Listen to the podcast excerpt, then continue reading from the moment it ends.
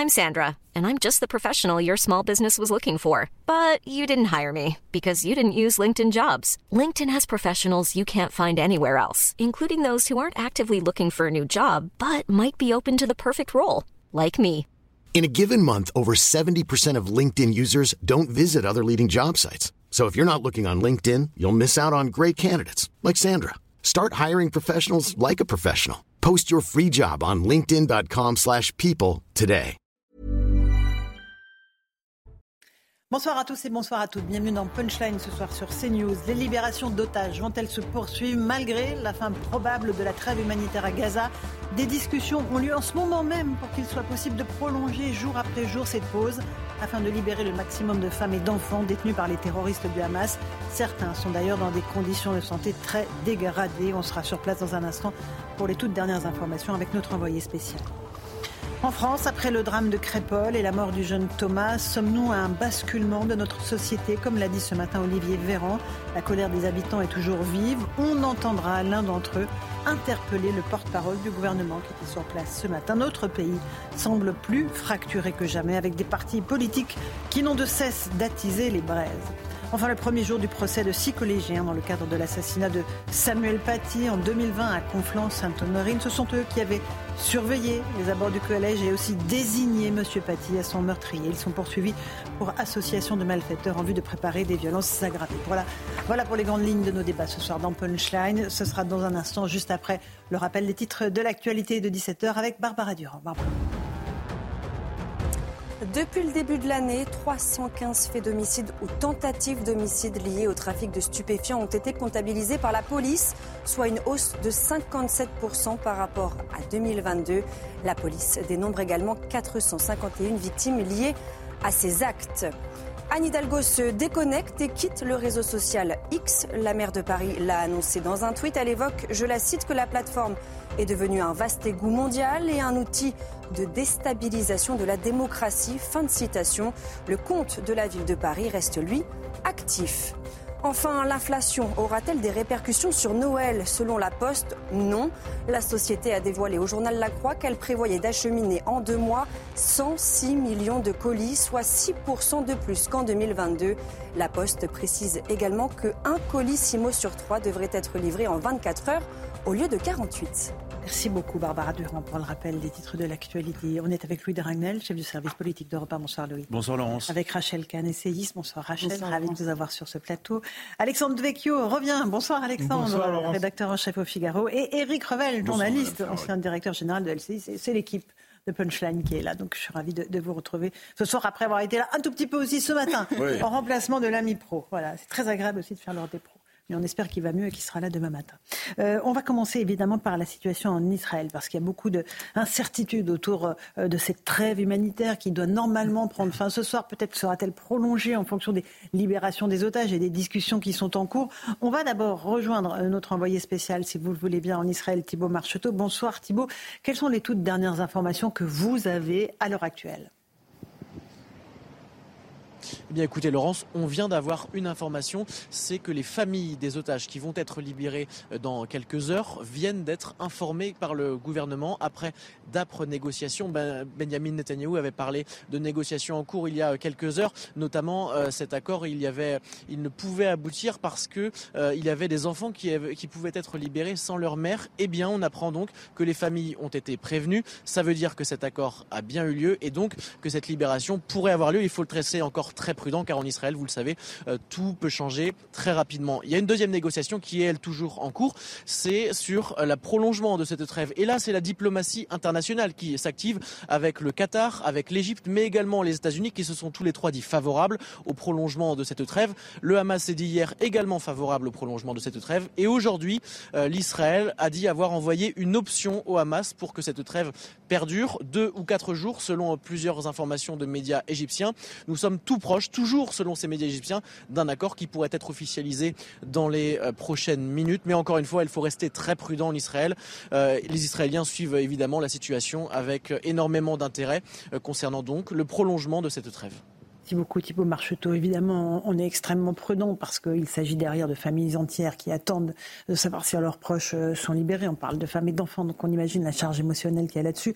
On sait donc que les familles des otages israéliens qui seront libérés euh, aujourd'hui ont été informés. Voilà, c'est tout ce qu'on peut vous dire. On espère que la trêve aussi sera prolongée parce que c'est un bon signe, Louis Dragnel. Ça voudrait dire que ça, ça se poursuit, que le dialogue n'est pas interrompu et que malgré la fin de cette trêve, il y aura encore des échanges d'otages possibles. Alors oui, absolument. Alors c'est possible. Euh, et ce qui est intéressant, c'est que euh, il y a aussi des discussions quand même au sommet de l'État israélien, parce que d'un côté, l'armée israélienne veut poursuivre ses objectifs de guerre et donc euh, continuer d'éliminer les cibles du Hamas mhm. et poursuivre l'opération terrestre.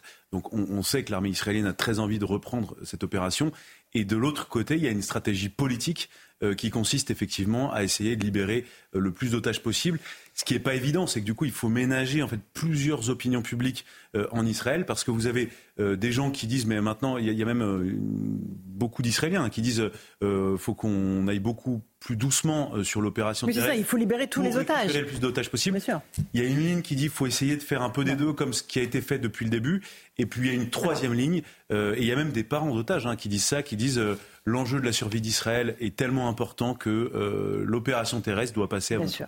J'aimerais juste avant de vous passer la parole, Rachel, Alexandre et Eric, euh, vous montrer cette scène, c'est des scènes assez bouleversantes lorsque les jeunes otages retrouvent leurs proches dans les hôpitaux israéliens. Euh, on, va regarder euh, une séquence où une maman et sa fille retrouvent leurs proches après être restées, donc on parle de plus de 52 jours en détention parmi les terroristes du Hamas. Regardez cette émotion.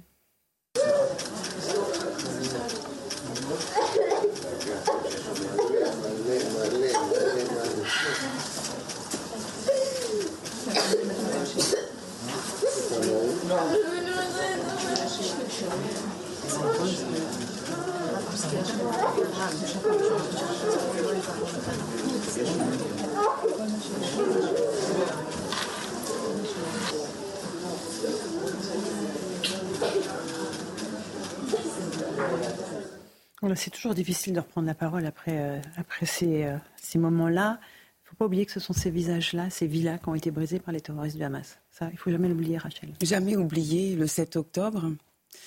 C'est troublant parce que lorsque je regardais les images, euh, alors toute proportion gardée, mais ça me faisait penser à ce que ma maman me racontait quand elle a retrouvé mon grand-père au Lutetia. Et puis après les camps. Après les camps. Mhm. Et puis c'est toujours ce refrain de la liste, c'est-à-dire qu'on attend des listes encore, euh, on attend euh, ces listes euh, de rescapés, mhm. et c'est toujours, c'est toujours bouleversant effectivement.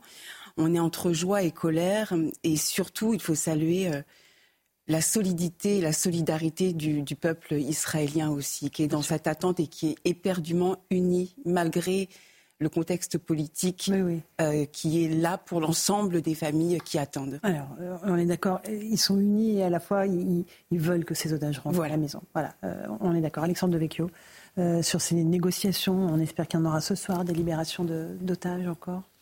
Oui, bien sûr. Je pense que les familles l'espèrent et, si euh, l'État d'Israël peut récupérer le maximum euh, d'otages, ce sera euh, une bonne chose. C'est vraiment une situation tragique parce que c'est une situation effectivement dans laquelle il n'y a, pas de, très bonne solution. C'est-à-dire que ce sont des, otages qui, qui, sont libérés contre des prisonniers qui sont potentiellement ensuite des, des, terroristes. Donc c'est ce qu'il faut bien avoir en tête. Donc ce qui fait l'honneur peut-être d'Israël et des démocraties occidentales, c'est qu'elles placent la vie au-dessus de tout euh, et qu'elles sont capables effectivement de négocier, de négocier avec des mmh. terroristes lorsqu'il s'agit euh, de la vie de leurs citoyens. Maintenant, l'État d'Israël a fixé un, objectif qui est la destruction du Hamas et, et, je pense que la société israélienne attend que cet objectif euh, soit réalisé et qu'il y a cette trêve, les otages vont revenir, on l'espère, un maximum, euh, mais que la société israélienne et l'État israélien, malgré mhm. la, pression parfois de l'opinion publique, la pression des Américains, euh, veut cette fois en finir avec le Hamas parce qu'ils savent toutes les conséquences que ça a de vivre avec un voisin qui, génère du terrorisme. Absolument, et qui veut votre éradication, accessoirement. Eric bah, C'est vrai qu'on a du mal à détacher notre esprit de ces mhm. images super émouvantes ça, je ne vous cache pas qu'on est euh, touché. On se met immédiatement à la place des familles, l'enfer qu'elles ont vécu, la joie de retrouver un proche. Euh, où je suis un peu plus inquiet pour la suite, je vais vous le dire. Pour Mhm. moi, le, la, la, grosse information, au-delà de la trêve qui sera peut-être prolongée, c'est l'interview que le Premier ministre du Qatar, qui est aussi ministre des Affaires Mhm. étrangères, a donné au Financial Times ce matin, où il explique qu'une quarantaine, quarantaine d'otages euh, israéliens seraient détenus non pas par le Hamas, mais par des civils palestiniens, par des gangs, peut-être par l'État islamique, peut-être par le djihad islamique. Et là, évidemment, et là, évidemment, c'est très angoissant parce que 40 otages euh, qui sont détenus par des gangs qui ont essayé de marchander euh, leurs euh, petits euh, cadeaux pour libérer, c'est pas la même chose qu'avoir le Qatar qui négocie directement avec le Hamas, Évidemment. groupe terroriste. Et ça, je trouve que c'est C'est monstrueux. c'est monstrueux et c'est beaucoup plus 40 angoissant. et personnes. inquiétant. 40 personnes. Il parle de 40, 40 personnes, personnes. Et 40 on- otages. Et on rappelle qu'il y a un petit garçon de 9 mois qui s'appelle Vir, qui n'a toujours pas été euh, euh, libéré. Espérons qu'il soit parmi les prochaines libérations. On va écouter aussi le premier témoignage d'une femme soldate israélienne qui a été libérée assez vite euh, ap- après le 7 octobre par les soldats israéliens alors qu'ils entraient euh, dans Gaza. Écoutez ce qu'elle a dit, ses premiers mots. Bonjour, je m'appelle Ori Megidish. Cela fait presque un mois que je suis rentrée à la maison et je suis très heureuse de voir toutes les vidéos de ces gens qui reviennent dans leur maison.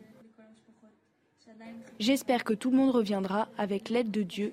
Je vais bien et je suis à la maison avec ma famille. J'en profite et je suis heureuse d'avoir retrouvé ma vie. Voilà pour ces témoignages. Espérons qu'ils se poursuivent. Il y avait aussi euh, ces manifestations euh, ce week-end, euh, Rachel Kahn, de- en- au moment de la journée pour euh, les droits de la femme. euh, et il y a eu beaucoup de déceptions du côté de- des femmes qui voulaient euh, aussi parler des, femmes juives qui ont été attaquées dans euh, cette euh, attaque et ce pogrom du 7 octobre. Euh, il y a même euh, des femmes qui ont été éjectées du cortège hein, de façon euh, violente, ce qui est insupportable. Euh, et puis il y a aussi une jeune femme. Alors je vais vous montrer la pancarte qu'elle tenait entre les mains. Euh, C'est une jeune fille d'une vingtaine d'années. Elle disait Pour nos sœurs victimes du Hamas, indignons-nous. Voilà. Pendant toute cette manifestation, elle dit avoir été insultée, alpaguée, euh, qu'elle a dû rendre des comptes en permanence, qu'on lui jetait des regards assassins. Elle dit qu'une jeune femme enveloppée d'un drapeau palestinien lui a dit froidement le Hamas est un mouvement de résistance et de libération. Les viols des Israéliennes sont des mensonges. Comment comment c'est possible en fait aujourd'hui en France en 2023, Rachel? C'est abject. Euh, alors déjà, on avait eu une, une séquence qui est plus qu'une séquence, mais une, une lame de fond euh, sur ce nouvel antisémitisme, l'antisémitisme de l'antiracisme. Et maintenant, on a le négationnisme du féminisme. C'est horrible. Le féminisme, je ne comprends même pas comment elles peuvent, ces femmes-là, se revendiquer être féministes. Le, féministe, le féminisme, c'est un universalisme. Par ailleurs, on le sait, il y a eu euh, ce professeur Mukwebe qui, a été euh, prix Nobel de la paix parce que justement il réparait les femmes victimes de viol, de ce viol arme de guerre. Euh, on le sait que ces violences-là, cette barbarie-là, elle touche d'abord les femmes en premier en période de guerre. C'est absolument intolérable. Et par ailleurs, qu'est-ce que enfin, en fait, je, suis- je suis déboussolée par euh, cette abjection, par ces propos et par, ces- par la violence que ces dites féministes font subir à leurs consoeurs dans ce pays qui est la République d'unité. Et par ailleurs, euh, je me dis, elle- enfin, s'imagine-t-elle euh, de ce que peuvent ressentir les Françaises juives par rapport à cette image?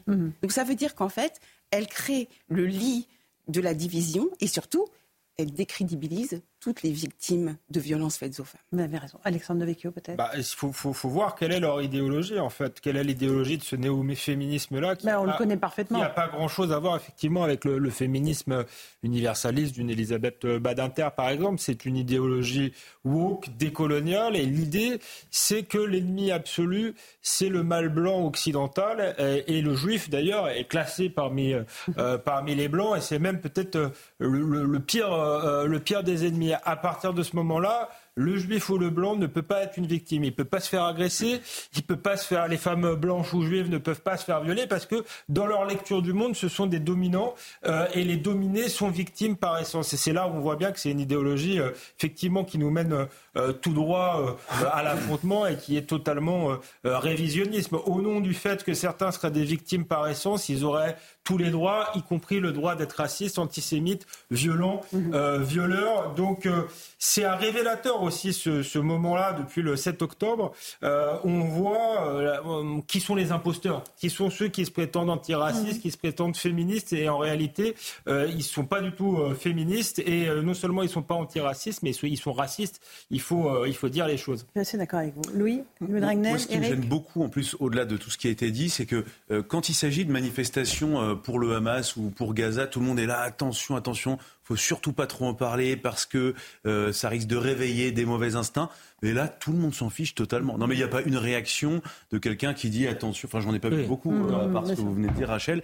Et je trouve que c'est une illustration de plus du deux poids, deux mesures. En fait, sur tous les sujets, il y a une sorte d'alignement parfait. Où vous trouvez les mêmes personnes dans les mêmes causes et les mêmes en face. Et ça illustre bien, je trouve, cette France qui est séparée en deux et, je reviens, je sais que ça fait longtemps et qu'on en parle beaucoup, mais sur le, fait que le président de la République aurait dû venir à la marche pour justement rappeler euh, où est le camp de l'universalisme dont parlait mmh, Rachel Kahn tout à l'heure. Mmh. Il ne peut pas y en avoir deux, en fait, il n'y en a qu'un seul. mais pardon, lorsqu'une société va mal, il y a plusieurs indices lorsque les femmes sont touchées, et là c'est le cas, lorsque ce militantisme est complètement euh, touché, puisque là on révèle l'inhumanité de ce féminisme, enfin dit féminisme, lorsque les femmes sont touchées, lorsque les juifs sont touchés, lorsque les artistes et la culture est touchée. Et donc là, malheureusement, on a les mhm. trois indicateurs qui sont réunis. Oui, malheureusement. Eric bah, Si vous jetez un petit coup d'œil dans le rétroviseur de, l'histoire, vous apercevrez que l'antisémitisme, quelle que soit l'époque, c'est toujours nourri de, à deux mamelles, si j'ose dire, le révisionnisme et le négationnisme. En fait, c'est ces deux choses-là qui, en amont ou en aval, alimentent et font grandir l'antisémitisme dans les périodes historiques. Et justement, aujourd'hui, quand euh, dans cette manifestation que je n'avais pas euh, suivie, euh, quelques folles disent mais une femme juive ne peut pas être violée, ce sont des histoires, mais vous voyez bien que vous êtes en plein négationnisme, et que donc ça va nourrir un antisémitisme. Donc ces gens qui font appel au révisionnisme et au négationnisme sont des gens qui font croître l'antisémitisme en réalité. Et ça a commencé le 7 octobre, hein. le, jour même des attaques du pogrom. C'est pas, pas, nouveau, on se souvient des viols de Cologne, par exemple. Euh, par, par, les migrants, les féministes n'avaient pas réagi. Et avaient expliqué, ils n'avaient pas forcément nié, certains avaient nié euh, les chiffres, parce que c'était par centaines, c'était le, le jour de l'an à Cologne il y a, il y a, il y a cinq ou, ou six ans, et d'autres avaient dit, mais il faut pas le dire parce que les violeurs sont des déshérités, ce sont des victimes, ce sont des, des migrants. On a exactement euh, la, même, la même logique ici, donc ça fait pas mal d'années que certains la, la, la, dénoncent, il serait peut-être temps que, comme Rachel Kahn, il serait peut-être temps qu'il soit, euh, soit écouté. on va avancer. Euh, on espère voilà, que les, négociations vont se poursuivre, que cette trêve va être prolongée. A priori, elle pourrait l'être de deux jours. Selon le Qatar, on attend toutes les confirmations, évidemment, côté israélien. Euh, les lignes de fracture, elles, apparaissent aussi après ce qui s'est passé à Crépol. et avec cette marche blanche en mémoire de ce jeune garçon, Thomas, 16 ans, et puis et puis cette espèce de récupération qui s'est mise en route des deux côtés, qui donne la nausée avec euh, des slogans politiques que je trouve euh, tout à fait euh, haineux. On, va faire le point avec Isabelle Piboulot, parce qu'il y a un certain nombre de personnes qui sont en garde à vue, l'enquête continue. et puis on va voir ce qui se passe dans le pays et pourquoi ça fracture le pays. Une rencontre à huis clos en présence de la maire de Crépole, d'élus, mais aussi des pompiers et gendarmes qui sont intervenus le soir du drame. Accompagné du préfet de la Drôme, Olivier Véran est venu apporter son soutien à la famille et aux personnes touchées par la mort de Thomas. Les parents de Thomas sont envahis par la peine et la douleur. Je leur ai dit ce matin notre détermination à poursuivre sans relâche et punir ceux qui lui ont fait ça. Le porte-parole du gouvernement n'a pas manqué de se faire interpeller par un habitant. Manifestement en colère. Bon, ministre qui, qui défend depuis toujours tous ces gouvernements qui défendent la France des cités contre la France de, la France de Thomas, uh-huh. la France rurale, la France des gens qui élèvent leurs gosses comme il faut, qui les élèvent pas dans la haine la haine de la France et des Français. Une colère qui a mené ces derniers jours à des violences de factions d'ultra-droite dans la commune où vivait l'adolescent. Olivier Véran alerte face à cet engrenage. C'est un drame qui nous fait courir le risque d'un basculement de notre société si nous ne sommes pas à la hauteur. Le déplacement du ministre s'est achevé par un hommage à Thomas dans son lycée du Dauphiné à Romans-sur-Isère. À l'issue des prises de parole du proviseur et d'une professeure, une minute de silence a été observée, suivie d'une minute d'applaudissements.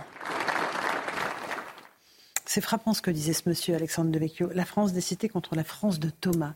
nous, on élève nos enfants tranquillement, pas dans la haine de la France. Ça, ça a un écho certain dans la population française. Oui, je crois. Alors je pense que quand il dit ça, il pense pas euh, à tous les habitants euh, des cités. Il aurait peut-être dû le préciser, mais parfois euh, on parle comme ça. Mais il est vrai euh, que dans, certaines cités, une partie de la population euh, élève ses enfants peut-être dans l'hostilité à la France, dans l'hostilité aux Juifs, parce que c'est euh, ça fait partie du, même problème. Hein. Le racisme anti-blanc et le racisme anti-juif va souvent de pair. C'est une réalité qu'on avait vue pendant les émeutes de banlieue, qu'on retrouve aujourd'hui. aujourd'hui, et je crois qu'il y a une partie de la, population qui est en colère contre ça. Et je crois que la volonté du, gouvernement qu'on a pu observer durant une semaine de minimiser, euh, de ne pas de travestir la réalité, de parler de RIX, euh, de refuser de donner les prénoms, alors que tout le monde a compris en réalité. C'est vain parce que tout le monde a des yeux pour voir euh, et comprendre la situation. Eh bien, ça ne fait qu'alimenter la colère et alimenter malheureusement des mouvements qu'on a vus samedi qu'on ne peut que, que, condamner. Mais au-delà de ces mouvements-là, il y a une colère qu'il faut prendre en compte et surtout, il faut, va falloir protéger cette France qui travaille, qui se lève tôt, qui élève effectivement ses enfants pas dans la haine de la France, il va falloir la, la, la protéger par rapport euh, à, à, cette autre France, cette anti-France. Le journal du dimanche a publié euh, ce, hier les, les, les, noms des, euh, des prévenus, mmh. hein, puisqu'ils sont prévenus. Euh, Est-ce que c'est vrai, Lune Regnel, qu'il y a des ministres qui se sont dit surtout, il ne faut pas rendre publique cette liste, parce que si on la rend publique, ça, ça va être la catastrophe? Oui, mais je pense que c'est la pire des stratégies. Mmh. Euh, parce qu'en fait, le fait de, de donner des consignes au sommet de l'État et de toute la hiérarchie police, gendarmerie, et même au niveau du ministère de la Justice, bien euh, qu'ont attendu, euh, qu'ont essayé de chercher les gens, bien euh, essayer de déceler le mystère, mmh. le secret de cette liste-là.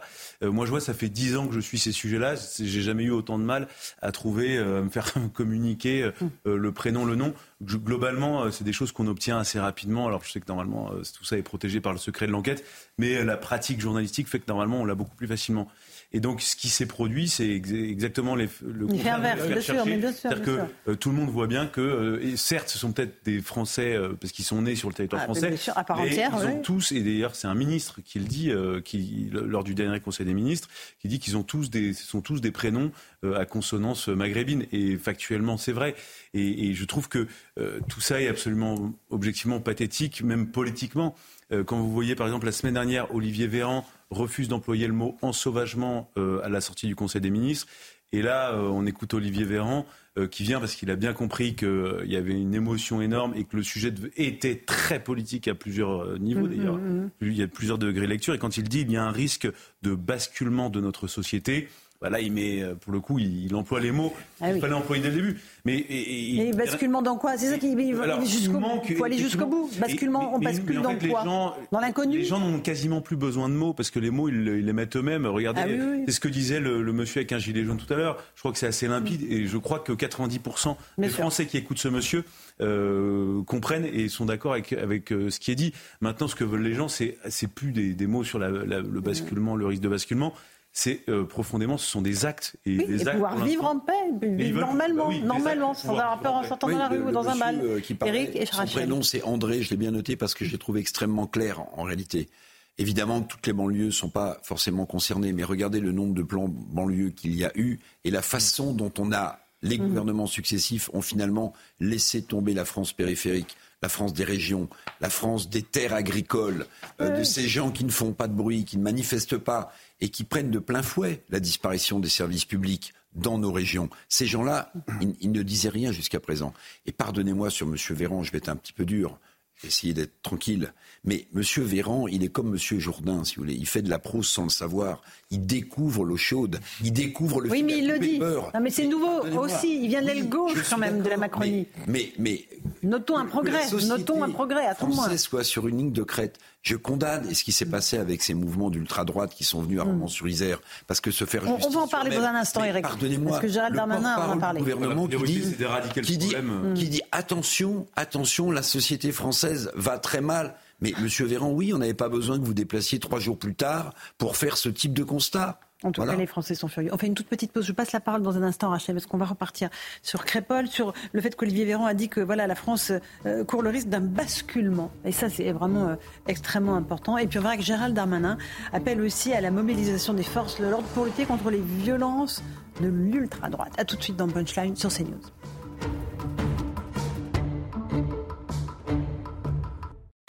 Il est 17h30, bienvenue si vous nous rejoignez à l'instant dans Punchline sur CNews. Tout de suite le rappel des titres de l'actualité avec Barbara Durand. La trêve entre Israël et le Gaza prolongée de deux jours. Annonce faite il y a quelques instants par le Qatar. Une information confirmée par le Hamas. Selon l'un des cadres du mouvement terroriste, une nouvelle liste d'otages à libérer serait en préparation. La trêve qui a démarré vendredi dernier devait initialement durer quatre jours. Qu'est-il arrivé à ce gendarme réserviste retrouvé et traumatisé sur une plage dans le Pas-de-Calais? Une enquête pour enlèvement et violence volontaire sur personne dépositaire de l'autorité publique a été ouverte. L'homme, affecté à la lutte contre l'immigration clandestine, a été retrouvé samedi sur la plage des Pauvres, à Étaples, en état de choc. Aucune interpellation n'a eu lieu pour le moment. Enfin, le gouvernement intensifie sa lutte contre le tabagisme. Au 1er janvier prochain, le paquet de cigarettes coûtera en moyenne 12 euros, soit environ 50 centimes de plus qu'aujourd'hui. Cette nouvelle hausse des prix des paquets a été calculée sur la base de l'augmentation prévue de l'inflation. Merci beaucoup Barbara Durand pour le rappel des titres de l'actualité. On va revenir à ce qui s'est passé à Crépol et, j'aimerais qu'on écoute Jérôme Fourquet. Il était l'invité ce matin de Sonia Mabrouk sur CNews et sur Europe 1. Euh, c'est un sociologue euh, qui fait partie de l'Institut de sondage IFOP. Pour lui, tous ces actes, ce qu'on a pu appeler un temps un, fait divers, ce n'est plus le cas. Ça s'appelle maintenant des faits de société. Écoutez-le. Le fait divers devient un fait de société quand euh, c'est plusieurs fois consécutif que ce type euh, d'agression se, produit. Si on fait la liste des attaques au couteau euh, depuis le, début de l'année, euh, la liste est hélas très longue, souvent mettant aux prises des, très jeunes individus, à la fois victimes et auteurs. Ces tensions entre une France de la ruralité et une France des quartiers n'est pas, pas nouvelle. Ce sont des faits de société maintenant, Rachel Kahn. Ce sont on ne peut plus dire que ce sont des faits divers. On ne peut pas dire que c'est une rixe, comme euh, on l'a beaucoup entendu dans les premiers temps dans certains médias. Oui, là on est devant autre chose. Euh, tout à fait, puisque finalement euh, c'est motivé par une forme d'idéologie, de, de, pensée qui fracture la France. Et puis on voit à quel point justement nos politiques sont mal à l'aise avec ça. On voit à quel point notamment la question du racisme les empêche finalement de dire le réel et les faits. Mm-hmm. Sauf que le racisme n'a pas de couleur de peau. Euh, et par ailleurs se battre pour la République, c'est pas un match de foot où il y a une équipe pour Thomas, une équipe pour Mohamed. Mhm. Euh, et en fait, on voit à quel point justement ces faits de société, nos dirigeants ont du mal à se dresser et, à, lutter contre ces fractures euh, et ce climat absolument délétère. Et puis par ailleurs, mhm. et c'est ce qui a été rappelé par Jérôme Fourquet, c'est qu'il y a cette question de la culture aussi.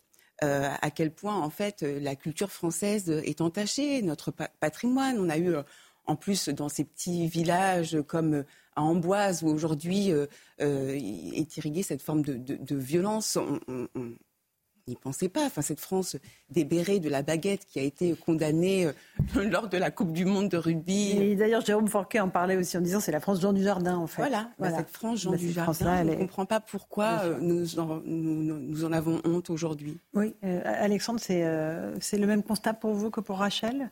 Oui, effectivement, euh, il y a les faits divers et puis il y, a, il y, a, la diversion politique. Et je crois que parler de faits divers, là, c'est une diversion politique parce qu'effectivement, vu la répétition de ce genre de faits, on voit bien que c'est quelque chose de, de, de, structurel. Tout le monde le, le ressent comme, comme ça. On parle maintenant de, euh, de violence du quotidien ou, ou de, de, mm. violence d'atmosphère.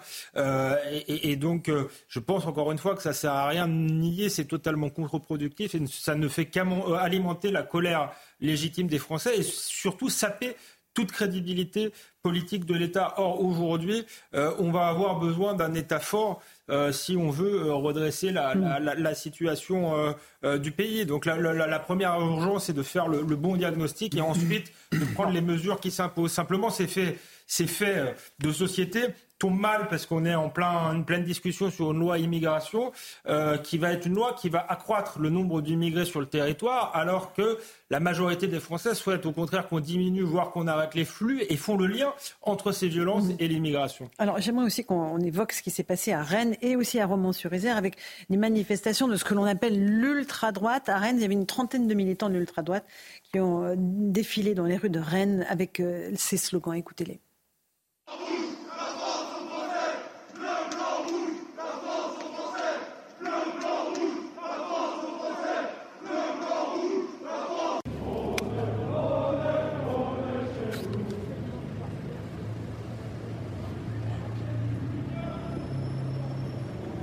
Le risque, c'est vraiment ça pour moi, Louis Ragnel. C'est que ces, faits de société, ces attaques au couteau qui sont systématiques, euh, qui visent toujours les mêmes personnes, ben, elles provoquent ça. Elles provoquent cette réaction de l'ultra-droite. D'ailleurs, Gérald Darmanin appelle à la mobilisation, appelle les services des préfectures euh, et les policiers à prévenir les actions violentes de l'ultra-droite. C'est l'ultra-droite le danger aujourd'hui?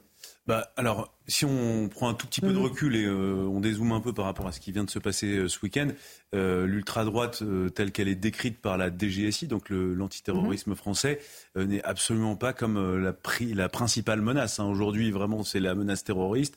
Et l'ultra-gauche est bien plus importante en termes de menace, même pour la, la structuration de l'État, parce que l'ultra-gauche veut s'en prendre à l'État et à ce que nous mhm. sommes par rapport à l'ultra-droite. Et aujourd'hui, euh, l'ultra-droite en France, globalement, même si la DGSI ne, baisse pas la garde, mais c'est essentiellement euh, des gens pas, c'est pas des gens qui sont très menaçants. Il euh, n'y a, pas des armes qui sont retrouvées toutes les semaines. Ce sont des gens souvent en plus qui, de manière très maladroite, font toujours des listes. ils veulent savoir qui est chef, qui est sous-chef, avant même de passer à l'action. Donc la DGSI réussit assez mm. facilement à les neutraliser. Euh, mais, mais c'est vrai que dans le discours politique, Gérald Darmanin vient de faire ce télégramme au préfet. Euh, là, clairement, c'est de la, c'est objectivement, de la, communication pour rappeler à tous ceux qui diraient mais regardez, vous soutenez l'ultra droite, vous ne dites rien pour montrer que si le ah bah gouvernement est très vigilant. Il y en a un qui s'en est pas privé, c'est Jean-Luc Mélenchon parce que euh, il y a eu la même scène à peu près à Romans-sur-Isère et il a dit un seuil est franchi. Une milice recrutée dans toute la France est venue agresser les habitants d'un quartier populaire magnifique autoprotection de la mais ce qui population. Est hallucinant non, mais on va en parler après de ce qu'il a dit Jean-Luc Mélenchon. C'est que cet exemple de, de, Crépol est caricatural du fait de société dont parlait Alexandre de Vécu tout à l'heure. Vous avez des jeunes de cité d'origine maghrébine qui viennent euh, se battre avec euh, des petits gars de la France rurale. C'est vraiment ça ce qui s'est passé. Euh, et donc ça s'est mal passé.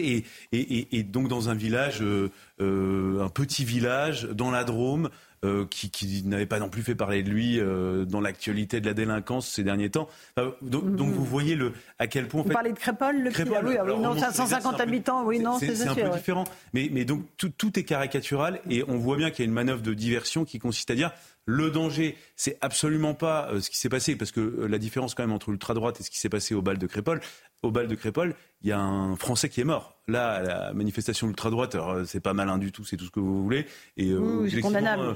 C'est condamnable. Mais le, fond du sujet aujourd'hui, c'est surtout, euh, au-delà de l'ultra-droite, de la récupération, c'est répondre euh, à l'impératif besoin de sécurité partout en France. Et ça doit passer par euh, les questions d'immigration, ça doit passer euh, par, la justice. et puis par toutes les questions en amont. C'est-à-dire euh, les parents, il faut qu'il y ait des sanctions contre les parents qui n'arrivent pas à élever leurs enfants. À l'école, il faut tout reprendre en main. Non mais le chantier. Non, mais les chantiers, oui, oui c'est titanesque, Alexandre Devecchio. Oui, moi je, je, je, dirais ce qu'a dit Louis de, de manière peut-être encore plus directe. C'est une bande de pieds nickelés assez misérable, mais euh, pas dangereux. Enfin, le problème de la société française aujourd'hui, euh, ce ne sont pas eux, ce sont ceux qui précisément attaquent au couteau. Donc moi, je condamne ça, d'autant plus c'est totalement contre-productif. Ça permet au gouvernement de faire croire qu'il y a, de menaces, y a de menaces égales, euh, et pareil à LFI d'expliquer qu'il y a une menace d'extrême droite en France.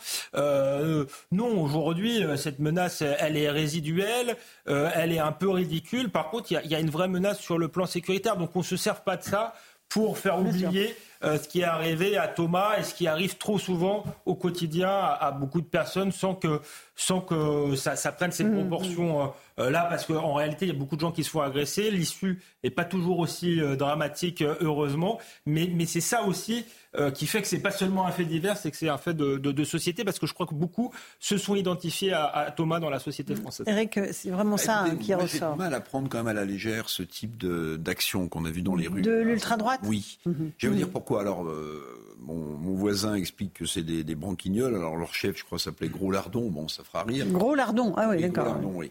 Mais si vous voulez, j'ai du mal à prendre ça à la légère parce que, euh, vous voyez, oh. si on prend au pied de la lettre ce dont Olivier Véran vient de s'apercevoir, c'est-à-dire d'un risque de basculement de la société, en fait, c'est peut-être les prémices de quelque chose de plus grave et de plus inquiétant. Bon, euh, ces, ces mouvements d'ultra-droite, ce sont des mouvements violents. Alors, on peut trouver que la justice ne va pas assez vite, on peut trouver que ce pays va à volo, j'en fais partie, mais de là, si vous voulez, à encourager et à souhaiter que ce type de mouvement euh, euh, se, se, propage, mmh. ça me rendra encore, encore, encore plus inquiet. Non, non, non, mais je ne dis pas que vous l'avez dit, chers amis. Je, je, n'ai cité personne, vous ne vous sentez pas visible, Je n'ai pas dit ça. le meilleur moyen pour que ce type de groupe n'existe pas, c'est d'apporter les Exactement. bien sûr, vous avez raison, mais tout ça n'existe Vous avez raison. Je dis simplement attention parce que oui, on est sur une pente extrêmement raide. Alors, où Mélenchon a pas tort quand même dans son tweet. Ah. Je vais vous dire. Ah, vous trouvez des bonnes. Euh, il, parle de milices, mais qui hmm. viennent des quatre coins de France. C'est vrai que parmi les gens qui ont qui ont participé à, cette, à, cette, à, ce, à ce défilé en criant euh, la France bleu, blanc, rouge, visiblement, il y avait des gens qui venaient d'un peu mm. partout de France. Oui, c'est vrai. Il y en a qui venaient de Rouen, il y en a qui venaient d'ailleurs. Bon, tout ça est factuellement vrai. Maintenant, euh, quand l'extrême gauche euh, montre du doigt ceux qui, entre guillemets, auraient récupéré la mort de ce pauvre Thomas, mais ça, si c'est pas de la récupération ah, politique, un exemple je ne sais pas comment ça s'appelle, Monsieur Mélenchon. Rachel, un mot sur la réaction de Jean-Luc Mélenchon. Non, mais moi, je partage assez vos propos, Éric Revel. C'est vrai que moi, je, me, je, je, croiserais cette bande de, de, de, personnes dans la rue en train de dire bleu, blanc, rouge, etc. Je serais terrorisée. Mmh.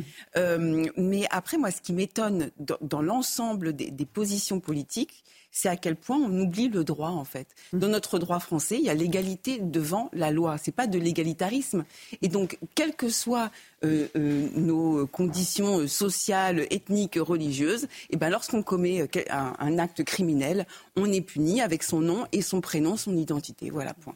Effectivement. Bon, bah écoutez, voilà pour euh, ce qu'on pouvait dire. On, retrouvera dans euh, la deuxième heure de Punchline euh, nos envoyés spéciaux. Peut-être qu'on en saura un peu plus sur ce qui se passe du côté de l'enquête. Sandra Busson nous a rejoint du service police-justice de CNews. Bonsoir. Sandra. On va parler avec vous du procès concernant l'assassinat de Samuel Paty. C'est une première phase, c'est un premier procès, il y en aura un deuxième.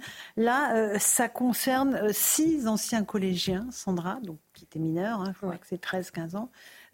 Qu'est-ce qu'il aurait reproché exactement à ces mineurs? Alors, il y a euh, d'abord cette adolescente qui avait 13 ans euh, à l'époque et qui est à l'origine du mensonge originel, celui qui a propulsé Samuel Paty dans le viseur des islamistes et ensuite dans le viseur du, terroriste Abdullah Kanzorov, pendant lequel elle a reconnu avoir menti, souvenez-vous, alors qu'elle était absente le jour du cours sur la liberté d'expression. Elle avait raconté que Samuel Paty avait montré des caricatures de Mahomet après avoir demandé aux musulmans de sortir de, la classe. À ses côtés, dans ce procès, sont jugés cinq garçons qui, eux, avaient 14 et 15 ans au moment des faits. Le jour de l'attentat, il faut savoir qu'Abdullah Kanzorov, le terroriste, il arrive, il veut s'en prendre à Samuel Paty, mais il ne sait pas qui c'est. Donc, il va euh, demander à des élèves qui étaient dehors, en dehors du collège, de lui décrire le professeur et de lui montrer quand il sortirait, euh, le tout moyennant 300 euros à se répartir entre eux. L'enquête a permis de démontrer que eux, ces adolescents, ne pouvaient pas savoir que Abdullah Kanzorov allait tuer le professeur, ni qu'il était terroriste, ni même qu'il avait une arme. Donc ils ne sont pas considérés comme complices. Cette euh, charge a été évacuée. En procédure, ils ont expliqué que le terroriste leur a dit qu'il voulait humilier Samuel Paty et le filmer en train de s'excuser. Le tribunal, lui, va devoir déterminer s'ils ont accepté de renseigner cet homme tout en sachant qu'il voulait commettre des violences sur Samuel Paty, l'humiliation étant déjà aux yeux de l'accusation une violence. L'accusation qui considère par ailleurs qu'ils mmh. avaient ces jeunes très bien compris que Samuel Paty n'allait pas s'excuser de lui-même et que les deux hommes risquaient de se battre. Euh, est-ce qu'ils ont parlé aujourd'hui? Ils n'ont pas été interrogés Alors, ils commençaient à être interrogés sur leur personnalité, sur leur parcours euh, cet après-midi. Euh, ce matin étaient débattues des questions de droit sur la constitution de partie civile des, des professeurs, notamment, de l'éducation nationale également, et des policiers. Tout cela étant à huis clos. Nous n'avons pas pu entrer dans la salle d'audience, mmh. même pas ce matin au début du procès. Les journalistes n'y auront accès qu'à la toute fin des débats, au moment de la décision. On va peut-être euh, écouter en revanche l'avocat euh, de Samuel, de pardon, de Michael Paty, qui est la sœur de Samuel Paty. Écoutez-la. C'est un procès qui est très attendu par Michael Paty, qui, cherche à comprendre les, causalités, les véritables causes qui ont mené ces, collégiens sur le, sur le chemin de l'irréparable. Michael Paty euh, souhaite comprendre euh, tout un écosystème composé, consisté par l'islamisme de certains et la complaisance d'autres, qui a permis une succession funeste, une association fatale de petites lâchetés, de gros mensonges, de calomnies, d'ententes, de complicité, de soutien, euh, sans lesquels Samuel Paty serait encore en vie. C'est exactement ça, Rachel Kahn. C'est une espèce d'engrenage infernal avec effectivement de l'islamisme, de la complaisance qui a amené euh, au fait que ce professeur a été décapité. Exactement. Complaisance, lâcheté, silence, Euh, le fait de croire que finalement, euh, si on règle pas les choses dans l'instant, elles, elles se régleront d'elles-mêmes. Et en réalité, c'est le, le pire qui est arrivé. Je crois qu'aujourd'hui, on a assez de révélateurs dans notre société pour être très ferme dès que dès qu'on a l'indice ou, le, le, moindre fait, le moindre, la moindre chose qui, euh, qui peut heurter notre société, en tout cas d'agir tout de suite, que ce soit dans l'administration, dans nos milieux professionnels, mais aussi mhm. personnels. C'est-à-dire que c'est intolérable cet aveuglement de, de, détourner le regard lorsque un professeur est, est, attaqué. Quoi. Mhm. bien sûr, Alexandre Devecchio. je pense que c'est plus encore que même détourner le, regard, ce qui pourrait s'expliquer par lâcheté, par peur. Là, c'est quasiment de la, complicité. D'ailleurs, ce que je, retiens du mot de, l'avocat, c'est écosystème. Et mhm. c'est très intéressant parce qu'il y a encore beaucoup d'observateurs qui veulent nous faire croire que Samuel, Samuel Paty, c'est un dérangé qui a agi tout seul. Non, il a agi parce que euh, il baignait dans un fond de sauce euh, euh, islamiste, il baignait dans un environnement propice et un environnement qui est resté mhm. silencieux, voire qui a, qui a encore comment? L'assassin L'assassin. Hein. Oui, j'ai dit. Vous avez dit Samuel Paty. Non, non, l'assassin de Samuel Paty. Euh, pardon. Euh, euh, donc voilà, c'est pas un déséquilibré qui agit par fatalité. C'est quelqu'un qui est activé et qui vit dans une contre-société. C'est ces contre-sociétés-là qu'il faut détruire, si j'ai envie de dire, pour, pour empêcher qu'il y ait de, de, de nouveaux Samuel Paty. Donc c'est bien que la justice se penche là-dessus et c'est bien que ce, ce procès-là ait lieu puisque ça rappelle euh, une certaine réalité à ceux qui ne veulent pas l'avoir. Il y a eu malheureusement un nouveau Samuel Paty qui s'appelle Dominique, Bernard. Et tant qu'on n'aura pas. Il était prof de français, il a été massacré à, Arras. Euh, au Louis peut-être oui, Non, non, mais c'est par rapport à la question qu'on se pose toujours, c'est qu'est-ce qui a changé depuis? Globalement, oui, il y a plein de choses qui ont été mises en place, mises en place, pardon. Euh, mais on se rend compte, il suffit de discuter avec des policiers, il suffit de discuter avec des gens dans les académies pour euh, mesurer à quel point tout ça est très compliqué à mettre en place, notamment pour la remontée d'informations. Euh, s'agissant des services de renseignement, tout est quasiment prioritaire. C'est-à-dire qu'il y a la lutte contre l'ultra-violence, il y a eu les manifestations contre les retraites avec des gens qui mhm. ont tout cassé.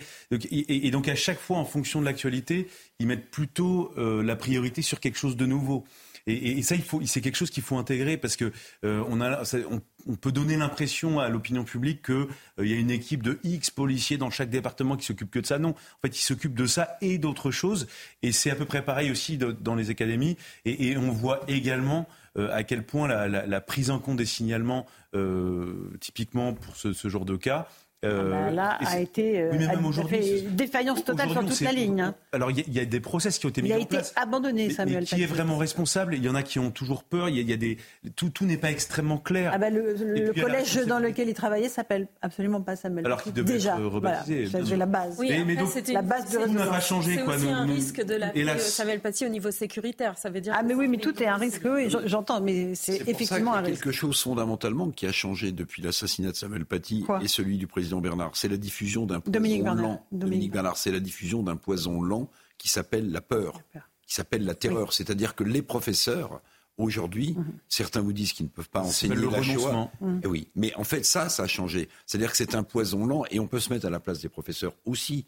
On peut se mettre à leur place. Mais vous voyez, ça, c'est ah bah quelque chose qui n'est pas mesurable, mais qui s'insinue dans les ports de la société et qui fait qu'en fait, la peur, la terreur de, de voir quelqu'un qui s'en prenne à vous parce que vous dites quelque chose qui déplaît à une communauté, en fait, ce poison lent, il se diffuse dans la société française, avec souvent ou parfois la lâcheté de l'administration qui laisse faire. Moi, je me souviens quand j'étais à Nice, un professeur euh, d'enseignement euh, mhm. professionnel m'avait expliqué qu'il avait été menacé, qu'il avait fait des signalements à son chef d'établissement. Le chef d'établissement lui avait dit non, non, non, pas de vague. Ah, non, mais, non, mais c'est ça. Pas de vague.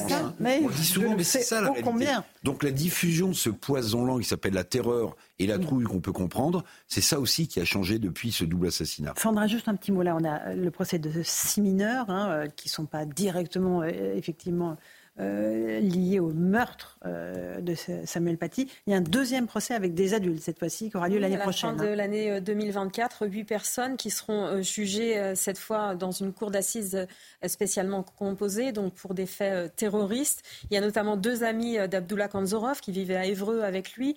L'un a été acheté un couteau avec le terroriste, l'autre l'a emmené en voiture jusqu'à Conflans-Sainte-Honorine le jour de l'attentat. Il y a aussi le père de cette collégienne qui a menti et qui a lancé la polémique en mentant sur ce cours sur la liberté d'expression de Samuel Paty. Il est suspecté, lui, comme l'islamiste Abdelhakim Sefrioui, d'avoir enflammé les réseaux sociaux en pointant du doigt ce professeur et ce collège. Ils sont jugés pour association de malfaiteurs terroristes criminels l'an prochain. On voit, Louis de Ragnel, à quel point tout ça est inflammable et que les réseaux sociaux ont joué un rôle effrayant euh, dans l'assassinat de Samuel Paty. Tout est parti effectivement d'un message euh, relayé sur les réseaux sociaux. Absolument, et, encore une fois, c'est donc les réseaux sociaux et il y a plein de systèmes de détection qui n'ont pas fonctionné. Il y a une espèce de convergence de euh, d'échecs. vous avez les signalements à l'éducation nationale qui ont mal été remontés. au niveau du renseignement, c'est pareil. Le signalement a été effectué mais mal remonté. Euh, il y avait une prise en charge qui aurait dû être mise en place, notamment euh, peut-être pour assurer euh, sa protection policière. Euh, mais à l'époque, tant que ça s'était pas encore produit, c'est ça qui est terrible. On, peut souligner que par contre, dans son collège, il y a une personne qui s'est vraiment battue pour euh, essayer de faire bouger les choses pour lui. C'est la principale. Hein. C'est vrai. Et qui d'ailleurs qui est euh, sollicitée pour ce procès et qui, et qui a d'ailleurs expliqué qu'elle s'est battue un peu seule et qu'elle avait l'impression juste d'avoir ses petits bras pour essayer de convaincre les uns et les autres. Mais si vous voulez, le problème est tellement répandu sur le territoire c'est tellement massif. C'est pas un, épiphénomène ce qui s'est passé avec Samuel Paty. Hmm. C'est-à-dire que le, nombre d'écoles, ah d'établissements dans lesquels. C'est la majorité des établissements. Alors je sais pas si c'est la majorité, mais en tout cas il y en a beaucoup. Enfin, c'est, pas quelque chose d'anecdotique, c'est pas hmm. quelque chose de rare. C'est, pareil, ce sont des faits de société hmm. parce qu'ils sont très répandus et il n'y a pas un département de France qui n'est pas concerné euh, par ce type de problème. Et, je, je, rebondis sur ce que disait Eric Revel. Euh, il faut surtout pas qu'avec l'inhibition des professeurs, on se dise que le problème est réglé. C'est pas parce que les gens arrêtent de parler ah, euh, de la Shoah, arrêtent de parler euh, des caricatures de Mahomet, des attentats terroristes commis par euh, au nom de l'islam. c'est pas parce qu'ils arrêtent de parler de tout ça que le problème est réglé. au contraire. au contraire. un dernier mot. Ce qu'il faut aussi noter, c'est ce qu'on ce qu'on a vu en, prenant connaissance du, du dossier, c'est que il y avait avant euh, l'assassinat, euh, ce climat dans l'école où il y avait euh, clairement des gens anti-Samuel Paty, des gens qui croyaient Zaina et notamment des élèves. C'est ce qu'ils ont dit, notamment dans leurs auditions. Ils ont été marqués par ce qu'a dit le père de cette collégienne dans sa vidéo sur les réseaux sociaux, à tel point qu'aujourd'hui, la famille de Samuel Paty et même les professeurs veulent savoir pourquoi, à leurs yeux, si quand bien même le terroriste ne leur a mm. dit que euh, qu'il voulait humilier et faire s'excuser Samuel Paty, pourquoi est-ce que ça leur a semblé justifié? Bien sûr, absolument. C'est ça qui est absolument incompréhensible. Le bouc émissaire. Effectivement. Euh, on va faire une petite pause. On se retrouve dans un instant dans Punchline sur CNews et sur Europe 1. On reviendra sur ce qui s'est passé à Crépole et ces deux France qui sont désormais face à face et non plus côte à côte. C'était Gérard Collomb qui le disait à l'époque en 2018. Il est décédé ce week-end. A tout de suite dans Punchline.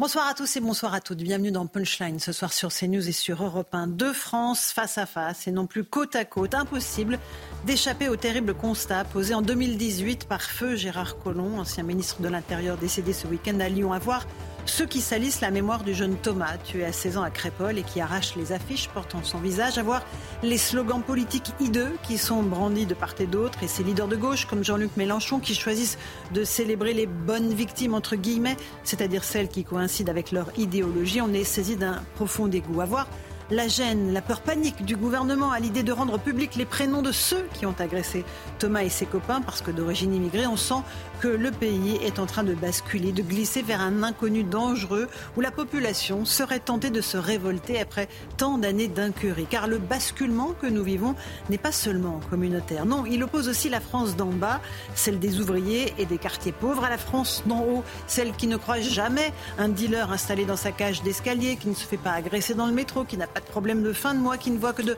très loin la réalité d'un pays qui part à la renverse. La responsabilité de nos élites politiques, intellectuelles, médiatiques est écrasante dans le chaos que nous vivons. Ce que les Français réclament aujourd'hui, ce n'est pas une nouvelle idéologie, mais une issue de secours. Car le sauve qui peut a déjà commencé. On va en débattre ce soir dans Punchline.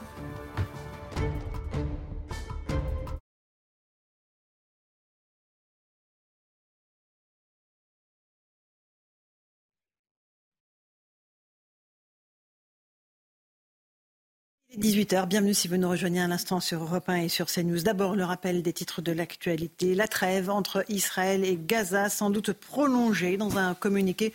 Le mouvement terroriste du Hamas confirme deux jours de trêve supplémentaire. Quelques minutes plus tôt, le Qatar affirmait également la prolongation de cette trêve initiée vendredi dernier. En France, depuis le début de l'année, 315 faits d'homicide ou tentatives d'homicide liés au trafic de stupéfiants ont été comptabilisés en zone police. Cela représente une hausse de 57% par rapport à 2022. La police dénombre ainsi 451 euh, victimes liées à ces actes. Les funérailles de Gérard Collomb auront lieu mercredi à Lyon. Son cercueil est actuellement installé à l'hôtel de ville et ce jusqu'à demain afin de permettre aux habitants de venir se recueillir. Maire de Lyon pendant trois mandats, l'ancien ministre de l'Intérieur aura marqué l'histoire de cette ville. Le gouvernement intensifie sa lutte contre le tabagisme. Au 1er janvier, nouvelle hausse des prix euh, des cigarettes. Le paquet coûtera en moyenne 12 euros, soit environ 50 centimes d'augmentation. Une nouvelle hausse des prix calculée sur la base de l'augmentation prévue de l'inflation. Enfin, 52e jour de détention pour les 240 otages détenus par l'organisation terroriste du Hamas dans la bande du Gaza, parmi eux des bébés, des jeunes femmes, des personnes âgées ou des personnes malades qui ont besoin de traitements lourds. Huit de ces otages sont français. Je vous rappelle leurs prénoms. Elia, Ofer, Sarah, Ethan, il a 12 ans, Mia, Orion, Oad et Erez. Nous pensons à ces otages, à leur famille ce soir et nous espérons qu'ils seront libérés dans les plus brefs délais. Voilà, il est 18h 2 minutes et une poignée de secondes. On est sur le plateau de Punchline sur Europe 1 avec Louis de Ragnel, chef du service politique d'Europe 1. Bonsoir, bonsoir Louis, Rachel Kahn, essayiste, bonsoir. Bonsoir Laurence. On a le plaisir d'accueillir le commissaire David Lebars. Bonsoir, commissaire. Avec euh, nous aussi Nicolas Bavrez, historien et essayiste. Bonsoir. Merci d'être là. Alexandre Devecchio, rédacteur en chef au Figaro. Bonsoir Alexandre. Et euh, nous sommes avec Eric Revel, journaliste, ancien directeur général de LCI. Bonsoir. On va essayer de faire le point sur ce qui se passe exactement en Israël, à la fois sur les libérations des otages et aussi sur cette trêve, euh, visiblement, qui est prolongée de deux jours, ce qui est une très bonne nouvelle, évidemment, euh, dans le cadre des libérations d'otages. On fait d'abord le point avec Augustin Donadieu et ensuite on part en Israël. Des sourires, des larmes, mais à chaque fois, ce besoin irrépressible de s'enlacer, comme pour réaliser la fin du cauchemar. Ces anciens otages du Hamas sont arrivés quelques heures plus tôt par la terre ou par les airs. Ils ont été rapidement pris en charge par les médecins. L'état physique des enfants et des mères qui sont arrivés est maintenant stable. Ils font l'objet d'une évaluation médicale et émotionnelle par les médecins et les psychologues de l'hôpital. Ils se trouvent dans un complexe privé et spécialisé. Sur la seule journée d'hier, 17 personnes ont été extraites des mains des terroristes, ce qui porte à 63 le nombre d'otages libérés sur les quelques 240 séquestrés à Gaza.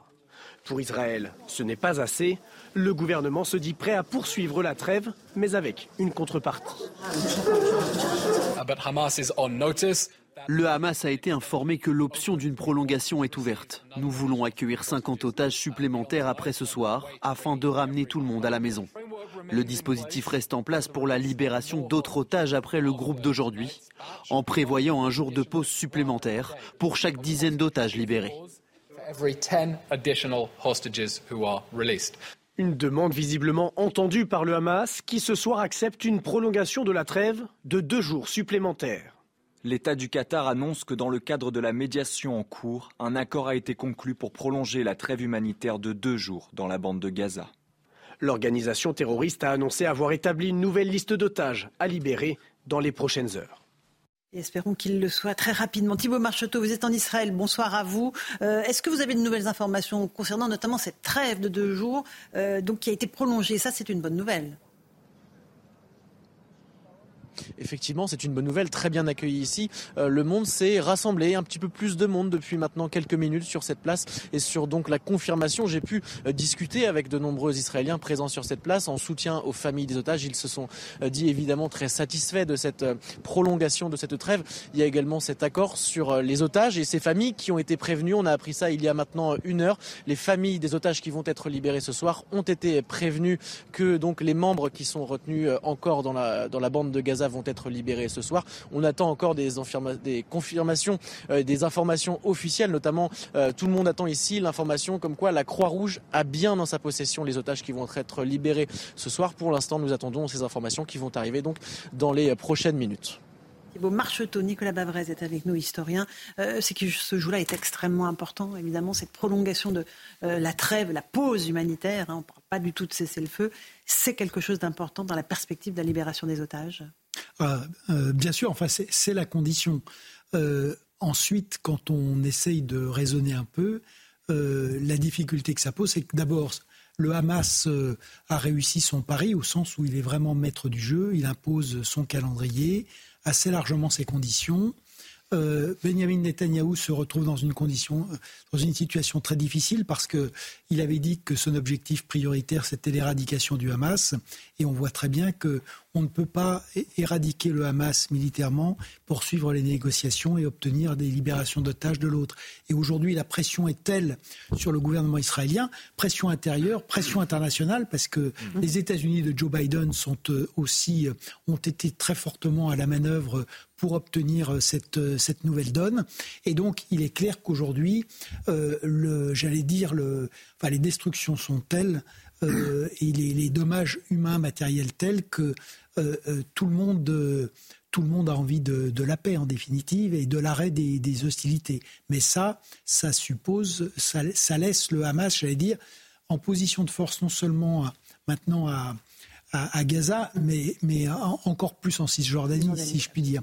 Donc, le, ça veut dire qu'il faudrait construire l'après-guerre avec le Hamas ce qui est évidemment une énorme question et un énorme défi. Pour l'instant, totalement exclu par Israël. Hein. Pour Israël et même une éradication pour une partie du monde arabe. Bien sûr. Alexandre Devecchio, euh, à, la fois sur l'éradication du Hamas et les négociations, négociations forcées, parce que la pression des familles israéliennes sur le gouvernement de Benjamin Netanyahu est extrêmement forte. Oui, il y a les pressions, il y a la pression des familles, la, la, pression internationale, euh, ça a été, euh, ça a été rappelé.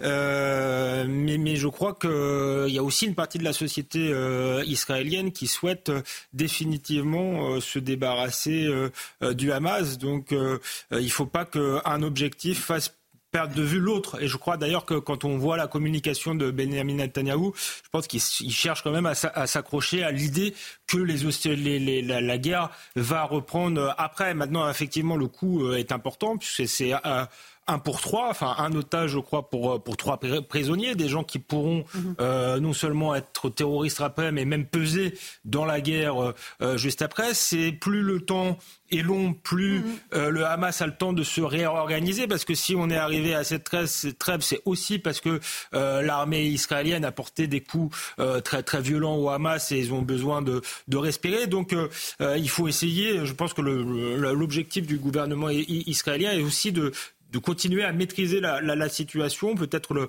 le, temps et l'agenda, et à un moment donné, de, repartir effectivement à la guerre, même si c'est euh, tragique. Parfois en politique, il n'y a, aucune bonne décision, euh, euh, de décision heureuse. Toutes les décisions sont, tragiques, mais la, survie, je dirais, d'Israël est, en jeu. J'aimerais juste qu'on écoute euh, une séquence de retrouvailles entre une jeune femme qui s'appelle Maya, qui a reçu une balle dans la jambe alors qu'elle se trouvait au festival techno dans, dans, le désert. Elle a retrouvé sa mère et son frère, malheureusement, est toujours otage du Hamas. Écoutez.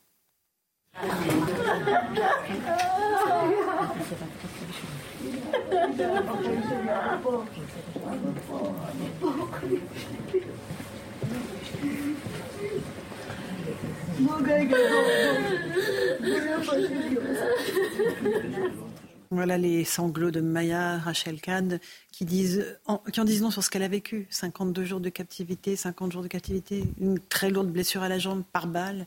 Euh, et après, on nous présente les terroristes du Hamas euh, comme étant des, des, généreux euh, libérateurs d'otages. On entend dans les sanglots qu'elle revient de l'enfer. et puis, ça a été filmé d'une manière délicate, où justement, qui laisse la, famille dans cette intimité avec le personnel médical qui est, qui est en retrait. C'est vrai que malheureusement, ça, ça refait penser à ce qui a pu se passer dans l'histoire euh, lorsque ces familles sont revenues de l'enfer euh, des camps de concentration. Mais juste pour rebondir par rapport à ce que disait Alexandre de Vecchio très justement, c'est que les, les, personnes qui sont euh, libérées par le Hamas, qui sont des, notamment des terroristes, sont libérées par le Hamas et donc sont éperdument reconnaissantes du Hamas. donc, Ou pas. Les, personnes qui vont être... Non, mais pas les ah Israéliens. Ah oui, pas je, les parle, Israéliens. je, je parle des, des Palestiniens. Oui, oui, oui, oui, bien sûr. Bah oui, mais justement, bien sûr.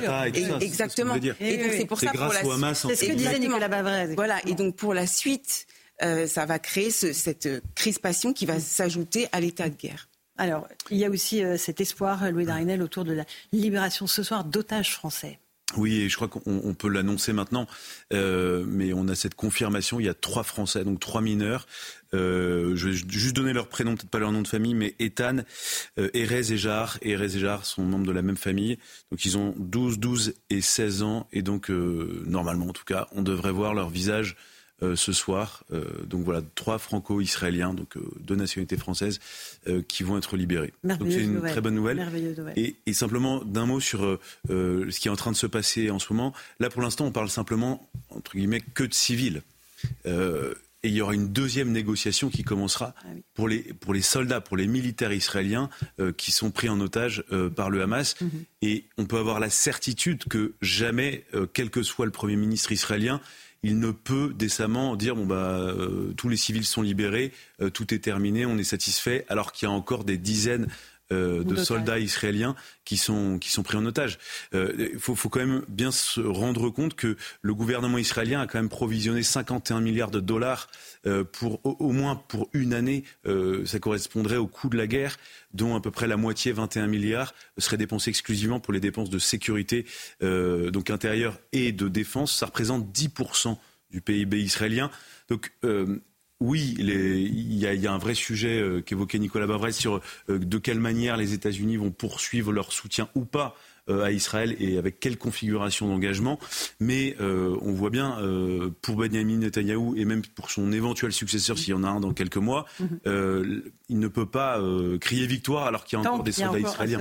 Israélien. et pour prolonger juste ce que disait Nicolas Bavrez, qui me semble très juste, sur l'antagonisme entre sauver les otages et éradiquer le Hamas, il y a cette interview très intéressante du Premier ministre qatari, qui est aussi ministre des Affaires étrangères, dans le Financial Times d'aujourd'hui, où précisément euh, il met en garde sur l'éradication euh, du, du, Hamas. Alors, il y a les leaders du Hamas qui sont abrités par le Qatar, mais en fait, il dit que ça créerait sans doute plus de radicalisation qu'autre chose, même si on peut comprendre évidemment qu'Israël veut la destruction du Hamas. Et puis, ce qu'il dit aussi, qui est très intéressant et un peu inquiétant quand même, c'est que le Premier ministre du Qatar explique qu'il y a une quarantaine d'otages euh, qui seraient détenus par des populations civiles, parce que vous savez qu'il y a un certain nombre de Gazaouis qui sont rentrés en même temps que les terroristes du Hamas et qui ont enlevé des gens, que certains de ces 40 otages seraient aussi détenus par l'État islamique, par des gangs, par euh, peut-être euh, le, le, djihad islamique, et qu'évidemment, euh, c'est pas la même chose quand on a comme interlocuteur le Qatar pour négocier avec le Hamas que quand on a affaire à des gangs qui veulent récupérer des rançons, qui demandent au Hamas des rançons, évidemment, qui demandent de l'argent au Hamas, absolument, qui demandent au Hamas des rançons pour les libérer. C'est-à-dire qu'il y a des otages quand même qui sont aujourd'hui dans des foyers euh, civils palestiniens. Il y a des, il y a des, il y a des otages du Hamas qui sont chez des gens. Bien sûr. Mm. On va faire juste une pause. Je passerai la parole ensuite, Nicolas Bavrez. On va continuer à évoquer euh, cet espoir pour la libération de trois otages français, cette inquiétude concernant une quarantaine d'autres otages dont on n'a pas de nouvelles. Puis on entendra un, un témoignage, la fille d'une otage qui a été euh, relâchée et qui se trouve dans un état très critique. A tout de suite dans Punchline sur CNews et sur Europe. 18h18, on se retrouve en direct dans Punchline sur CNews et sur Europe 1 avec cet espoir pour la libération de trois otages français ce soir. Information euh, qui devrait être euh, confirmée définitivement dans, les minutes à venir. on va écouter le témoignage d'une jeune femme dont la maman a été relâchée et qui est dans un état de santé extrêmement grave. Écoutez-la, elle s'appelle Elma. Ma mère, dont la santé a été négligée, était dans un état critique. Cette négligence s'est prolongée pendant toute la durée de sa captivité. Elle n'a pas reçu ses médicaments, des médicaments vitaux. Pour ceux qui ne comprennent pas, en ce qui concerne la santé, ma mère est arrivée à l'hôpital quelques heures avant de perdre connaissance.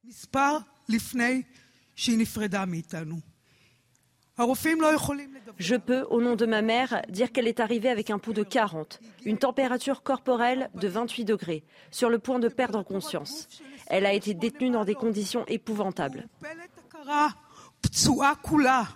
C'est la réalité hein, de, ces libérations d'otages, des otages dans des états de santé déplorables quand ils ont euh, mm. été atteints de maladies chroniques. On a d'autres détails, Louis de Ragnel, sur euh, ces libérations d'otages. Est-ce qu'ils ont déjà raconté comment ils ont été détenus, où ils ont été détenus? Alors, euh, dès qu'il y a une libération d'otages, déjà la première chose, il y a une vérification d'identité qui est faite par les services de renseignement israéliens. Ensuite, il y a la prise en charge médicale. Il y en a une double, à la fois par des médecins militaires et ensuite par des médecins civils. Et ensuite, il y a une prise en charge à la fois avec des psychologues et puis euh, des personnes qui viennent pour faire des, des débriefings. Donc essentiellement euh, des, des, gens qui viennent du, du, service de renseignement intérieur israélien. Et ensuite, ces informations sont transmises au, au, Mossad, donc le renseignement extérieur euh, israélien, euh, pour essayer de comprendre aussi euh, les itinéraires euh, durant la captivité, les conditions d'incarcération et, et, essayer de collecter le maximum d'informations euh, avec un, un, objectif final qui est euh, comment est-ce qu'on mm -hmm. connaît mieux le terrain de l'adversaire pour la poursuite des opérations. Ensuite, s'agissant des conditions, conditions de, de, vie, voilà. de, de, détention, on sait que pour la plupart d'entre eux, ils n'ont pas vu la lumière du jour pendant ces 49 jours. Là, on est à plus de 49, on doit être à 51 52. ou 52 jours. Euh, ils étaient la plupart du temps assis sur des chaises, ils disent des chaises en plastique, ils avaient des, des repas irréguliers où ils mangeaient euh, aléatoirement du riz euh, et du pain. Euh, globalement, il y a une, c'est pas vraiment une moyenne, mais plusieurs otages ont expliqué qu'ils avaient perdu entre 7 et 10, 11 kilos ce qui est quand même une énorme perte de poids en, en, en 50 jours. Euh, ils devaient chuchoter et donc pour beaucoup d'entre eux, ils étaient, tel, ils étaient dans une, situation de totale déconnexion. Donc quand ils sont sortis, euh, ils ont découvert euh, ce qui s'était passé, même s'agissant d'autres personnes. Il y en a certains qui ont appris qu'ils avaient perdu des proches. Euh, donc si vous voulez, c'est vraiment choc sur choc psychologique et même Enfin, je, ça va être compliqué pour oui, se reconstruire, je pense. Euh, et, et, puis voilà, il y a, y a, beaucoup d'otages euh, qui même euh, nourrissent des sentiments de culpabilité parce que eux ont été libérés et que d'autres euh, restent en, en détention mmh. en captivité. Donc il y a beaucoup de sentiments mêlés et c'est jamais, c'est jamais simple. C'est difficile de dire là ce soir euh, dans quel état exactement il se trouve. Euh, ça va être un parcours très long de, de, de reconstruction. Commissaire Lebar, j'imagine que les policiers de temps en temps ont affaire à ce type de prise d'otage et, et la, la, la sortie est pratiquement aussi compliquée à gérer que la détention en réalité.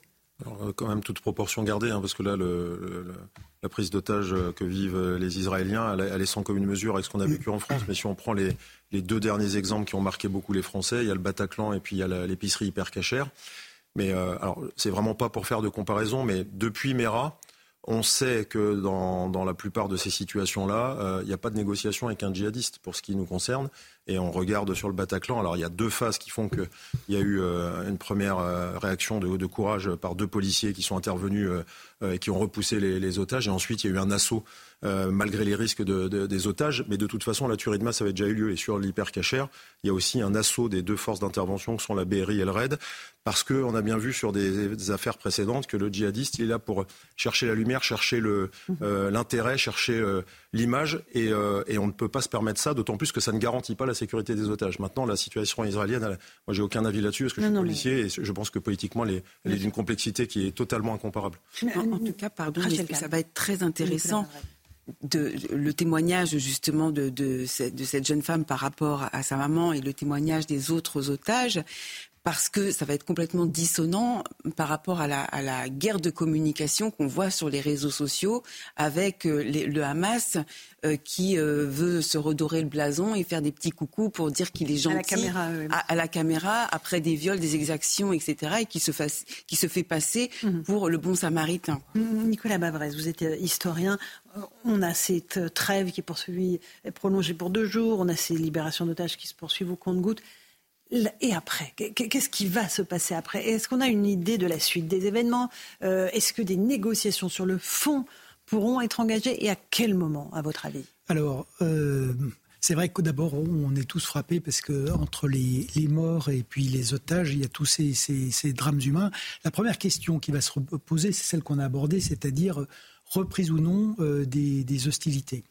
Euh, on en a parlé. Il ne faut jamais oublier qu'il y a aussi un autre front euh, qui est le, le front euh, nord mm -hmm. avec le Liban, et où, où, les choses sont tout sauf, euh, sauf calmes. C'est le Hezbollah. C'est le Hezbollah. Mm -hmm. Mais on peut se dire que le, les Iraniens ayant le sens du temps long, ils peuvent peut-être aussi attendre que euh, Tsahal soit enlisé, bloqué et affaibli dans, Gaza pour ouvrir vraiment le, front nord. Mais on a donc ces, deux. Ensuite, ce qui est vrai, c'est qu'aujourd'hui, les États-Unis, euh, Joe Biden, il a un, intérêt vital à sortir de cette euh, crise et d'essayer d'en sortir assez vite. Il est dans une situation électorale euh, qui, est, qui, est, qui, est, mauvaise face à, Donald Trump. Il a une partie de la gauche du Parti démocrate qui est en train de, lui échapper complètement. Et j'allais dire, derrière la situation de Biden, ce qui est intéressant dans cette guerre de communication, c'est que c'est vrai que le, Hamas a gagné, mais j'allais dire pas seulement, euh, euh, j'allais dire au Moyen-Orient. Euh, aujourd'hui, dans le dans le monde entier, on est quand même frappé par le fait que le, de même que dans finalement dans, les deux grandes mémoires, la Shoah a finalement disparu maintenant par rapport à la colonisation. La Shoah est considérée comme un problème de l'Europe, la colonisation comme un problème du, du monde. Et le 7 octobre a finalement largement disparu devant la question euh, euh, des otages et euh, des destructions de des destructions de, Gaza. Donc voilà à mon avis les, comment ça se présente. C'est vrai qu'il y a aujourd'hui dans le dans le dans le monde finalement, le problème d'Israël, c'est qu'Israël est très isolé parce qu'il n'y a finalement que Israël qui a un vrai intérêt à la reprise des hostilités. Absolument. Euh, on, va euh, continuer à évoquer euh, toutes ces questions au fil de la soirée, puisque on attend les confirmations concernant les libérations d'otages. J'aimerais qu'on revienne à la situation en France avec ce qui s'est passé à Romans-sur-Isère et notamment à Crépol après la mort du jeune Thomas. L'enquête se poursuit. On va rejoindre nos équipes, nos envoyés spéciaux sur place, Mathilde Dimanez et Laurent Sélarié. Bonsoir à tous les deux expliquez-nous. Vous avez accompagné aujourd'hui le, porte-parole du gouvernement, Olivier Véran, pour une journée où il y a eu beaucoup d'émotions aussi, où il y a eu des mots importants qui ont été prononcés. C'est bien cela, Mathilde?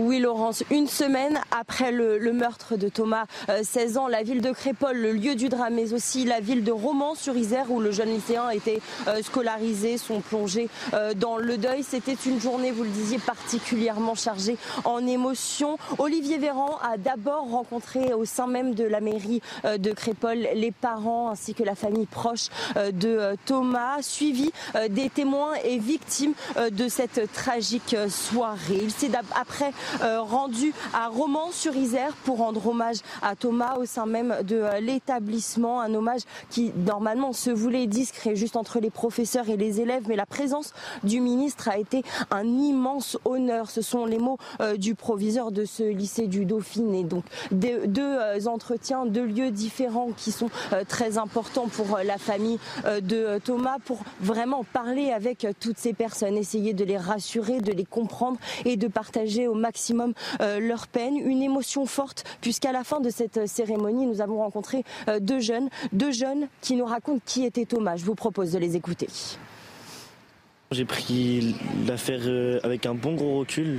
Je suis pas allé, par exemple, au lycée pendant deux jours parce que je réfléchissais trop. C'était c'était très difficile de dormir après ça. On se dit qu'on n'est plus en sécurité et que bah, malheureusement ça va être ça tout le temps. C'est pas le genre de personne à chercher les embrouilles. Et voir que ça lui arrive à lui, c'est choquant. Et en fait, il était là au, au mauvais endroit, au mauvais moment, malheureusement.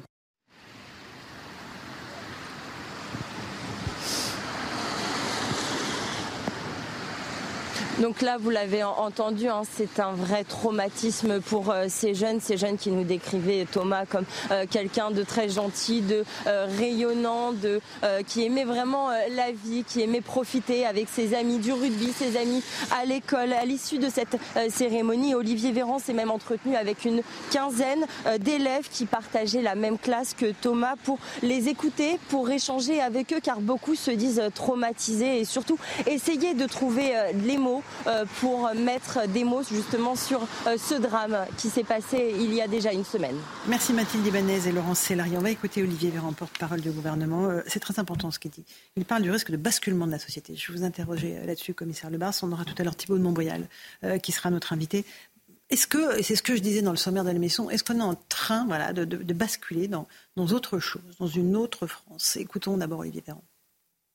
Ce qui a coûté la vie à Thomas n'est ni un fait divers, ni une simple rixe en marge d'un bal de village.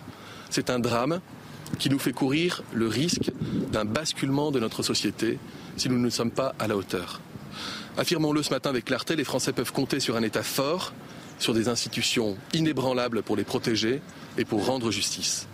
Police, gendarmerie, tribunaux, élus locaux, dont je salue l'action, Madame la maire, à tous les niveaux, dans tous les territoires, le droit s'érige en rempart absolu. C'est grâce à lui et par lui que justice sera rendue pour Thomas. Voilà, euh, le basculement de notre société, euh, commissaire Lebars, on y est? On, est au, point où on va basculer? Quand bien même on y est, il faut dire pourquoi. Moi, vous, connaissez euh, mon attachement au rugby, c'est quelque chose qui a, qui a contribué à ce que je construise ma vie.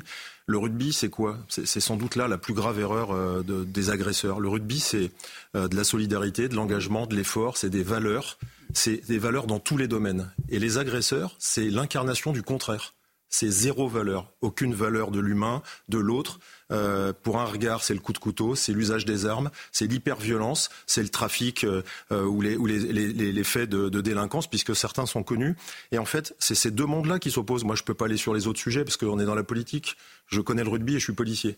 moi, je supporte pas que... Alors d'abord, je pense que ce qu'il faut dire aussi, on n'a pas assez regardé ce qu'a dit le procureur. Il a fait quand même un, un, une conférence, de, enfin un, communiqué. Il y a des choses très importantes. Il faut euh, analyser le communiqué. Les versions, elles ne valent rien vu qu'il y a des menteurs dans des auditions. Je connais trop bien ça. Des voyous qui mettent des coups de couteau, ils reconnaissent jamais que c'est eux. Ils ont tous nié. Donc à partir de là, le motif, il est forcément mensonger ou, ou je dirais inventé, ou en tout cas pas au niveau. Euh, il y en a un qui avait les cheveux longs et quand bien même, il y a des coups de couteau, il y a 16 blessés graves et un mort. Mhm. le, motif est complètement dérisoire, sachant qu'on apprend du procureur et on est à la situation intermédiaire de ce qu'on s'imagine. Et heureusement qu'il l'a dit. Ils ont appelé du renfort, ils ont appelé donc des gens armés avec des couteaux pour trucider celui qui aurait porté un mauvais regard avec des cheveux longs. Enfin, on est dans des excès complètement incroyables. Et je rappelle que les qualifications, pour le coup, la justice est au rendez-vous, il faut savoir le dire. Homicide volontaire, tentative d'homicide volontaire, en bande organisée, c'est les assises. Et il y a quand même euh, six écrous et rappelons-le, deux mineurs. Ce qui est rare, on se dit parfois les mineurs ne vont pas en prison, mais ils y sont de façon préventive. Après, on va voir ce que l'enquête dit. Mais ouais, je pense que c'est l'opposition d'un monde de valeurs à un monde sans aucune valeur. Et c'est là où je pense qu'il y a un risque. C'est ça, les, deux France qui, pour vous, se, télescope. Eric Revel et ensuite Mme Bavrez. Olivier Véran, c'est Monsieur Jourdain. Il fait de la prose, il découvre le fil à couper le beurre, il découvre l'eau tiède il découvre que la société française est sur une ligne de crête et que son risque majeur, c'est mm. de basculer. On est très content. Tout à l'heure, dans votre très bon édito, Laurence, vous parliez de ces élites qui, euh, mm-hmm. qui n'ont pas su. Mais là, vous avez un monsieur qui s'appelle Nicolas Bavrez, qui en 1997, si ma mémoire est bonne, a publié un livre qui s'appelait Les Trente Piteuses opposé aux Trente Glorieuses, et qui, il y a 20 ans exactement, 2003, publiait La France qui tombe. La France qui tombe. Alors les gens sérieux grinçaient un peu des dents en disant il exagère, mm. et, beaucoup rigolaient en disant mais que nous raconte ce monsieur? Ben, Vous avez une France qui est tombée, qui est tombée. Quand M. Véran dit que mm. les institutions protègent euh, les mm. Français, qu'il y a un État fort, eh bien non, c'est tout le contraire que les Français constatent tous les jours. C'est ce que vous constatez aussi, Nicolas Bavarez je crois que la référence que vous avez faite euh, au début de cette émission à Gérard Collomb est, vraiment la bonne. Quand il a parlé d'une France où maintenant euh, on avait euh, en fait, mais c'est pas deux France, c'est des France qui sont face à face. Et donc, c'est vrai que c'est un pays qui a connu des situations de guerre civile. on n'y est pas encore, mais c'est vrai qu'on est en train de s'en rapprocher vraiment. On s'en rapproche vraiment pour deux raisons. La première, c'est qu'effectivement, euh, il y a une libération de la violence et, qui, va vraiment aux extrêmes. Et il y a une partie de la population pour laquelle il n'y a plus aucune limite parce qu'il n'y a plus de valeur. Donc, euh, et la deuxième chose, c'est quand même que l'État a perdu le monopole de la violence légitime dans ce pays. Et donc aujourd'hui, on voit qu'il y a des pans entiers du territoire. Il y a des endroits, on le voit à Marseille, euh, on le voit à Nîmes. si vous voulez, quand on regarde, euh, il faut toujours regarder quand même les autres pays. Donc on n'est pas les seuls où il y a des problèmes. Il y a, on a vu Dublin euh, le, week-end euh, dernier. Oui, les émeutes en Irlande. On voit ce qui se, passe aujourd'hui aux Pays-Bas sur le, plan politique. Mais ce qui est vrai, c'est que on est passé dans l'inimaginable. Et comment on le voit avec finalement les gens, pour les gens qui nous dirigent ça ne pose aucun problème. Parce que la déclaration d'Olivier Véran, c'est que, en fait, c'est pas si grave. Il n'y a pas d'autre pays où on a égorgé deux professeurs en trois ans. Si on avait dit ça, normalement, et qu'est-ce qui s'est passé? Il s'est rien passé. Donc c'est le pays où on égorge des professeurs, on leur donne la Légion d'honneur à titre posthume, on fait une marche blanche et on considère que maintenant c'est rentré dans les normes et que tous les trois ans on, va s'apprêter euh, à enterrer un nouveau professeur. Et, on, a vu les émeutes urbaines. Il n'y a pas d'autre pays euh, où on a eu dans 500 sur un, pays de, 68 euh, millions d'habitants, on a vu dans 500 villes euh, y compris Montargis, c'était un peu comme roman, la mise à sac de, Montargis. Et là encore, qu'est-ce qui s'est passé? La seule réaction de l'État, ça a été de dire, eh ben, on va payer pour reconstruire. Mais, enfin, ça n'a strictement, ça n'a pas de sens. Et donc, c'est là où je pense qu'il faut qu'il y ait une vraie prise de conscience, c'est que de fait, on est en train de construire méthodiquement l'arrivée de l'extrême droite au pouvoir dans ce pays. Alors, soit c'est ce qu'on souhaite, euh, soit il faut réagir. Mais maintenant, il faut vraiment changer. Nicolas Babrez sur Sortir du déni. Et sur CNews, tout de suite le rappel des titres de l'actualité avec Barbara Durand. Au quatrième jour de la trêve entre Israël et le Hamas, un navire d'aide médicale français est arrivé en Égypte. Le porte-hélicoptère était parti le 20 novembre dernier de la base navale de Toulon dans le Var. Configuré pour offrir du soutien hospitalier aux blessés dans la bande de Gaza, le navire comprend deux blocs opératoires et environ 60 lits. En France, depuis le début de l'année, 315 faits d'homicide ou tentatives d'homicide liées au trafic de stupéfiants ont été comptabilisés en zone police, soit une hausse de 57% par rapport à 2022. La police dénombre également 451 victimes liées à ces actes. Enfin, un humain infecté par la grippe porcine au Royaume-Uni, une première dans le pays. Ce cas a été détecté dans le cadre de la surveillance nationale habituelle menée par les autorités sanitaires. La source de l'infection n'a pas encore été déterminée et fait toujours l'objet d'une enquête. Depuis 2005, une cinquantaine de cas de transmission de ce virus à l'homme ont été détectés dans le monde. Voilà pour l'appel des titres. Une petite pause. On se retrouve dans un instant dans Punchline sur CNews et sur Europe 1. Notre invité Thibault de Montbrial, président du Centre de recherche sur la sécurité intérieure. A tout de suite. 18h41 en direct dans Punchline sur CNews et sur Europe 1. Thibault de Montbrial est notre invité. Bonsoir Thibault de Montbrial, Bonsoir. président du Centre de recherche sur la sécurité intérieure. On a évoqué euh, ce qui s'est passé dans la Drôme, à Crépole, la mort du jeune Thomas. J'évoquais cette question en début d'émission. Y a-t-il deux France qui sont désormais face à face, qui sont prêtes à s'affronter. Est-ce qu'on est dans un basculement, comme disait Olivier Véran, porte-parole du gouvernement ce matin? J'aimerais juste qu'on écoute la phrase prémonitoire euh, de Gérard Collomb, qui est décédé ce week-end à Lyon, ancien ministre de l'Intérieur. C'était en 2018. Il disait sa crainte que désormais les Français qui vivaient côte à côte ne visent euh, face à face. Écoutons-le. Si euh, j'ai un message à faire passer, je suis allé dans tous ces quartiers, des quartiers nord de Marseille, au Mirail euh, à Toulouse, à la périphérie euh, parisienne, Corbeil, Aulnay, Sevran, c'est que la situation est très dégradée. Et le terme de reconquête républicaine prend dans ces quartiers tout son sens. Parce qu'aujourd'hui, on vit côte à côte. Et je le dis toujours, moi je crains que demain, on vive face à face. Thibault de Montréal, on est désormais face à face. C'était il y a cinq ans. Il y a deux choses qui m'avaient frappé quand, Gérard Collomb a tenu ses propos. C'était il y a cinq ans, vous venez de le rappeler.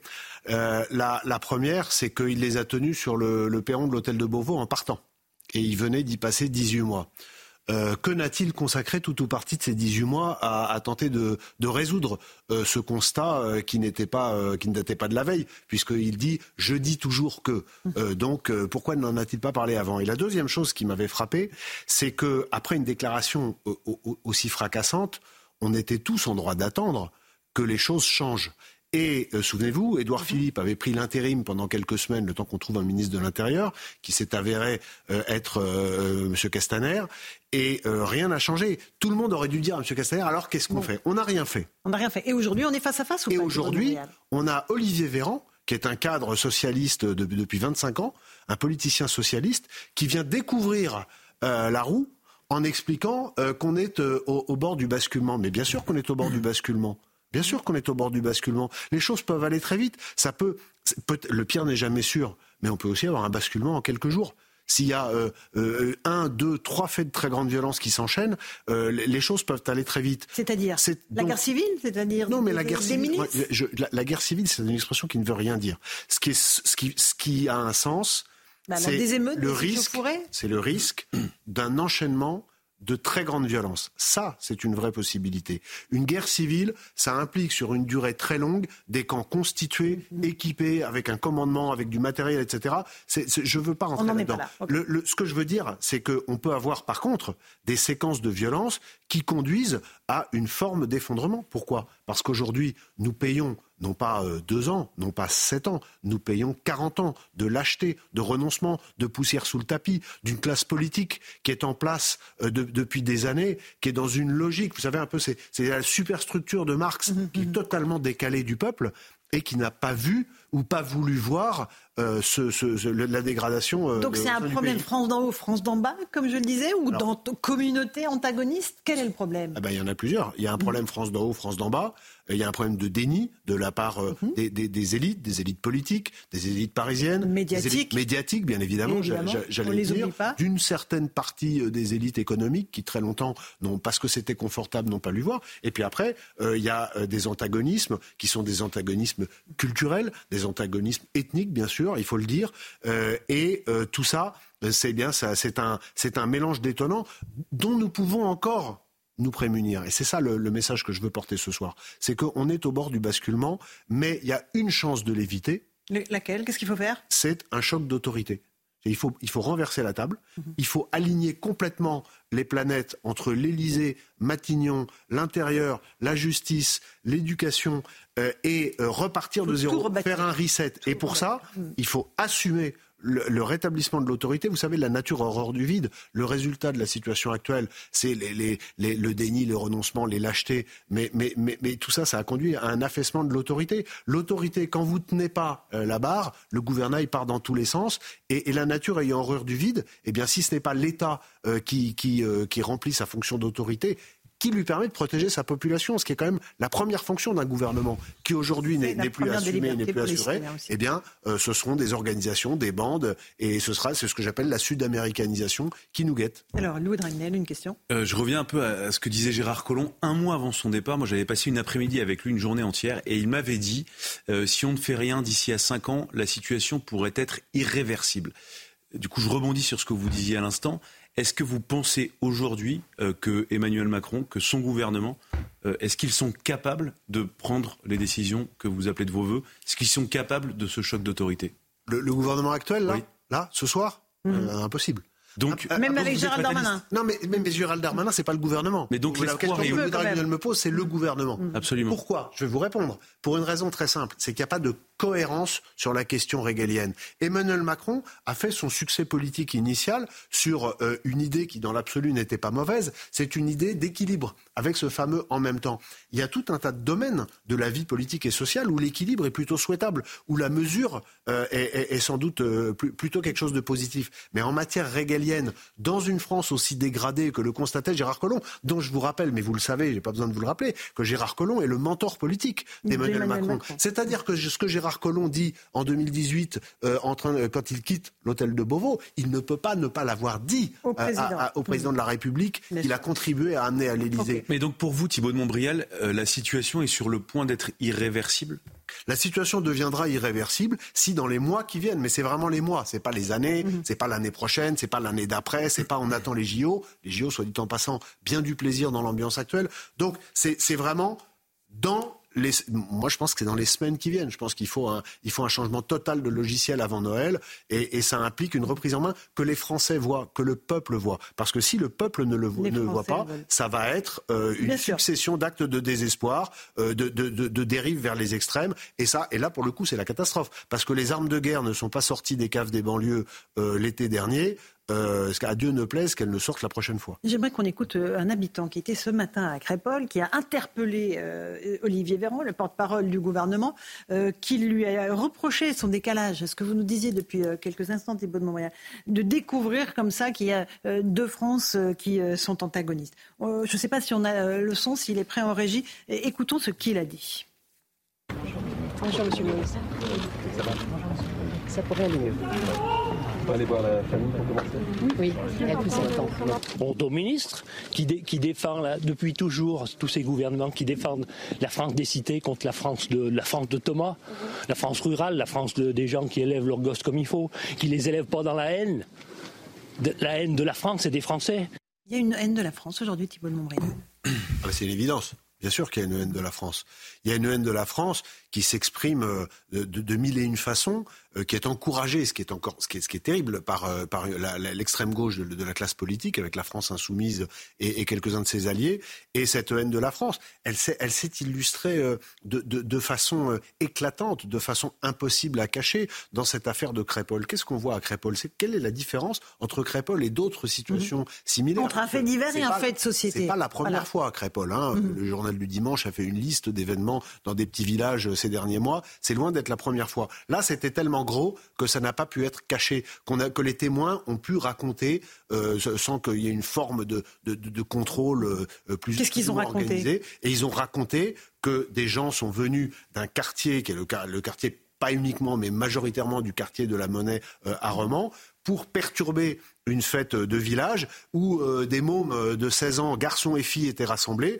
Eux, ils sont arrivés que des garçons sans les filles, et ils n'avaient pas les filles. À la place, ils avaient des couteaux avec des lames de, de, de- de plusieurs dizaines de centimètres, et, et sans doute, j'ai pas le dossier, mais sans doute des baïonnettes. Donc, ce qui est quand même, il faut bien le dire au passage, des armes de guerre. Hein. C'est pas le, Mm. c'est pas le couteau suisse euh, qu'on peut avoir euh, quand, quand on a un problème dans sa cuisine. Donc, et- et- et plusieurs témoins ont raconté que, y avait, que cette haine s'est exprimée à travers des phrases qui sont rapportées par au moins neuf témoins, semble-t-il, euh, où il était question de sale blanc et de haine de la France. Mais pour aller plus loin, il y avait également euh, des, des reportages qui ont été faits dès le lundi, après le, week-end de défait, dans le quartier de la Monnaie, alors que euh, les mises en cause n'avaient pas encore été interpellées, et où non- on entend face caméra un certain nombre de gens du quartier dire, d'abord dire que les auteurs viennent du quartier, alors que l'enquête ne l'avait pas encore établi, euh, ensuite dire leur solidarité, dire leur indifférence au sort euh, de Thomas et dire leur haine de la France et des Blancs. Tout ça face caméra. C'est-à-dire que quand on dit qu'il y a un extrémisme qui monte et bien sûr qu'il faut l'empêcher, seul le rétablissement de l'autorité de l'État le permettra. Mais de l'autre côté, cette haine et cet extrémisme, Mmh, il est absolument Et est-ce que ça justifie pour vous, Thibault de Montbrial, les manifestations qu'on a pu voir à Rennes ou même à Romans-sur-Isère de groupes plutôt de droite, de la droite, d'ultra-droite, au cri de voilà la France aux Français et euh, on est chez nous Mais Laurence Ferrari, prenons le problème à l'envers. Ça fait tellement longtemps que la situation dégénère. Ça fait tellement longtemps qu'on a régulièrement des Français qui sont massacrés avec euh, une dimension dans ce qui leur arrive qui est une dimension ethnique et culturelle. Ça fait tellement longtemps que euh, les gens ont des yeux pour voir et des oreilles pour entendre que c'est un miracle que ce soit pas arrivé plus tôt. Moi, je vous le dis franchement, je pensais. euh, Quand Gérard Collomb dit ce qu'il dit en 2018, on pense déjà à l'époque, nous, les, les, les familiers de ces sujets, qu'on est sur le, que c'est sur le bord d'arriver. D'ailleurs, il dit rien d'autre.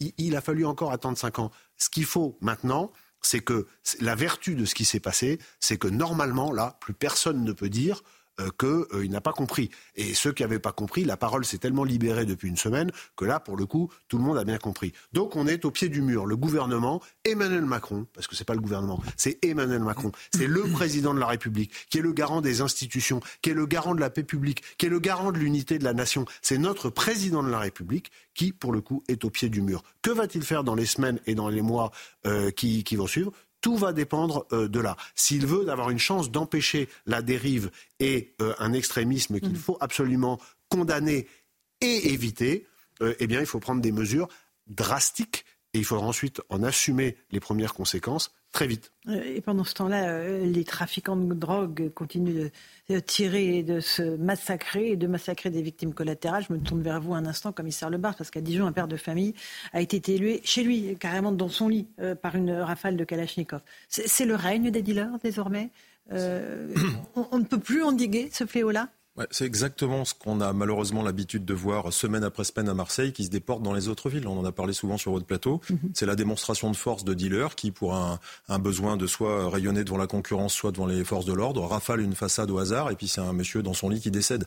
Donc c'est juste, euh, encore une fois, la violence gratuite et l'exhibition des armes. J'ai écouté attentivement Thibault de Bombrial. La chance qu'on a encore dans notre société, je crois qu'on est d'accord là-dessus, c'est que les armes, pour le moment, elles sont entre les mains des trafiquants. Il y a, il y a une petite barrière entre ceux qui commettent les violences urbaines et les trafiquants. Tout ça, si ça fusionne un jour, là, on sera sur ce que décrit Thibault de Montbrial, dans un risque grave. Puis après, si vous me permettez de poser une question, ou en tout cas de faire un constat. choc d'autorité, je crois que tous les Français en ont besoin. C'est assez simple hein, pour la police. C'est police gendarmerie, c'est deux institutions qui obéissent. On leur donne un cadre juridique assoupli, ce qu'on demande depuis des années. J'en fais partie. Des ordres clairs et on va faire le boulot. La question, c'est comment on applique le choc d'autorité à l'ensemble de la chaîne pénale avec les contraintes du droit européen, une magistrature qui, pour le moment, est, euh, on va dire, diffuse dans, son, dans sa façon de faire. Faut pas être tout le monde dans le même panier. Et jusqu'à, euh, je dirais, le maillon d'après, l'incarcération et la responsabilité des élus qui shootent tous euh, entre voisins pour ne pas prendre une prison ou un centre éducatif fermé. Je crois qu'on a beaucoup demandé à la police et à la gendarmerie. On se rend compte qu'on a tiré sur l'élastique et qu'on est à la limite. Hum, Thibault Mais la réponse, euh, la réponse est très claire en ce qui me concerne. Le choc d'autorité, c'est un triptyque. C'est une reprise en main drastique de euh, notre politique migratoire, mais ce que je dis drastique, c'est tout de suite, c'est-à-dire qu'en mhm. en dénonçant un certain nombre d'accords, en disant que nous ne les appliquerons plus, il n'y a que la France et l'Allemagne hein, qui peuvent se permettre euh, dans, en Europe de, de, de, de, se mettre en position de renégocier euh, un certain nombre d'accords européens, donc de reprendre en main instantanément notre politique migratoire en décrétant que nous allons arrêter un certain nombre de, moyens de, flux migratoires par des, des, des, décisions politiques qui sont des décisions politiques qui demandent du courage. Mais qui seront lourdes, lourdes, à porter seront lourdes à porter, mais qu'il faudra, mais qui seront soutenus par 80% de la population. Que les conséquences politiques de ces décisions qui seront soutenues par 80% de la population. Et, c'est l'essentiel. Et il faudra à un moment s'appuyer sur le peuple pour protéger le peuple. Ensuite, euh, la police, vous venez de le dire, euh, monsieur le commissaire, c'est exactement ça. Donner des moyens, un soutien politique euh, soutenir nos policiers et nos gendarmes lorsqu'ils utiliseront la violence légale pour, faire face aux violences qui seront commises contre eux. Et vous avez tout à fait raison, le troisième volet du triptyque, c'est le volet judiciaire, avec une autorité restaurée, des peines de prison appliquées, des peines planchées pour euh, tous euh, les actes contre les détenteurs de l'autorité publique, les policiers et les gendarmes, mais également les élus ou les services de secours. Ou les professeurs. Les professeurs, évidemment, j'allais le dire. Et parce que parallèlement, Évidemment, ça, c'est pas une politique, c'est pas ça. Il faut ensuite reconstruire le pays, il faut restaurer une unité. Et ça, c'est 10, 15, 20 ans euh, de travaux autour de l'éducation, de la culture. Et on, ce sera d'autant plus possible que nous aurons dégagé des marges budgétaires parce que la lutte drastique contre les excès de l'immigration dégagera des dizaines de milliards de, euh, dégagerait des dizaines de milliards de, de marge budgétaires. Il faut faire tout ça, il faut le faire vite et les gens qui le feront seront soutenus par le peuple. Thibault de Montbrial était l'invité de Punchline. Merci aussi, commissaire Lebars, d'être venu. Merci Louis de Ragnel. Merci Thibault de Montbrial. Dans un instant, sur Europe 1, vous avez rendez-vous avec Hélène Zelani pour l'information et sur CNews avec Christine Kelly et ses débatteurs pour Face à l'info. Bonne soirée à vous sur nos deux antennes. À demain.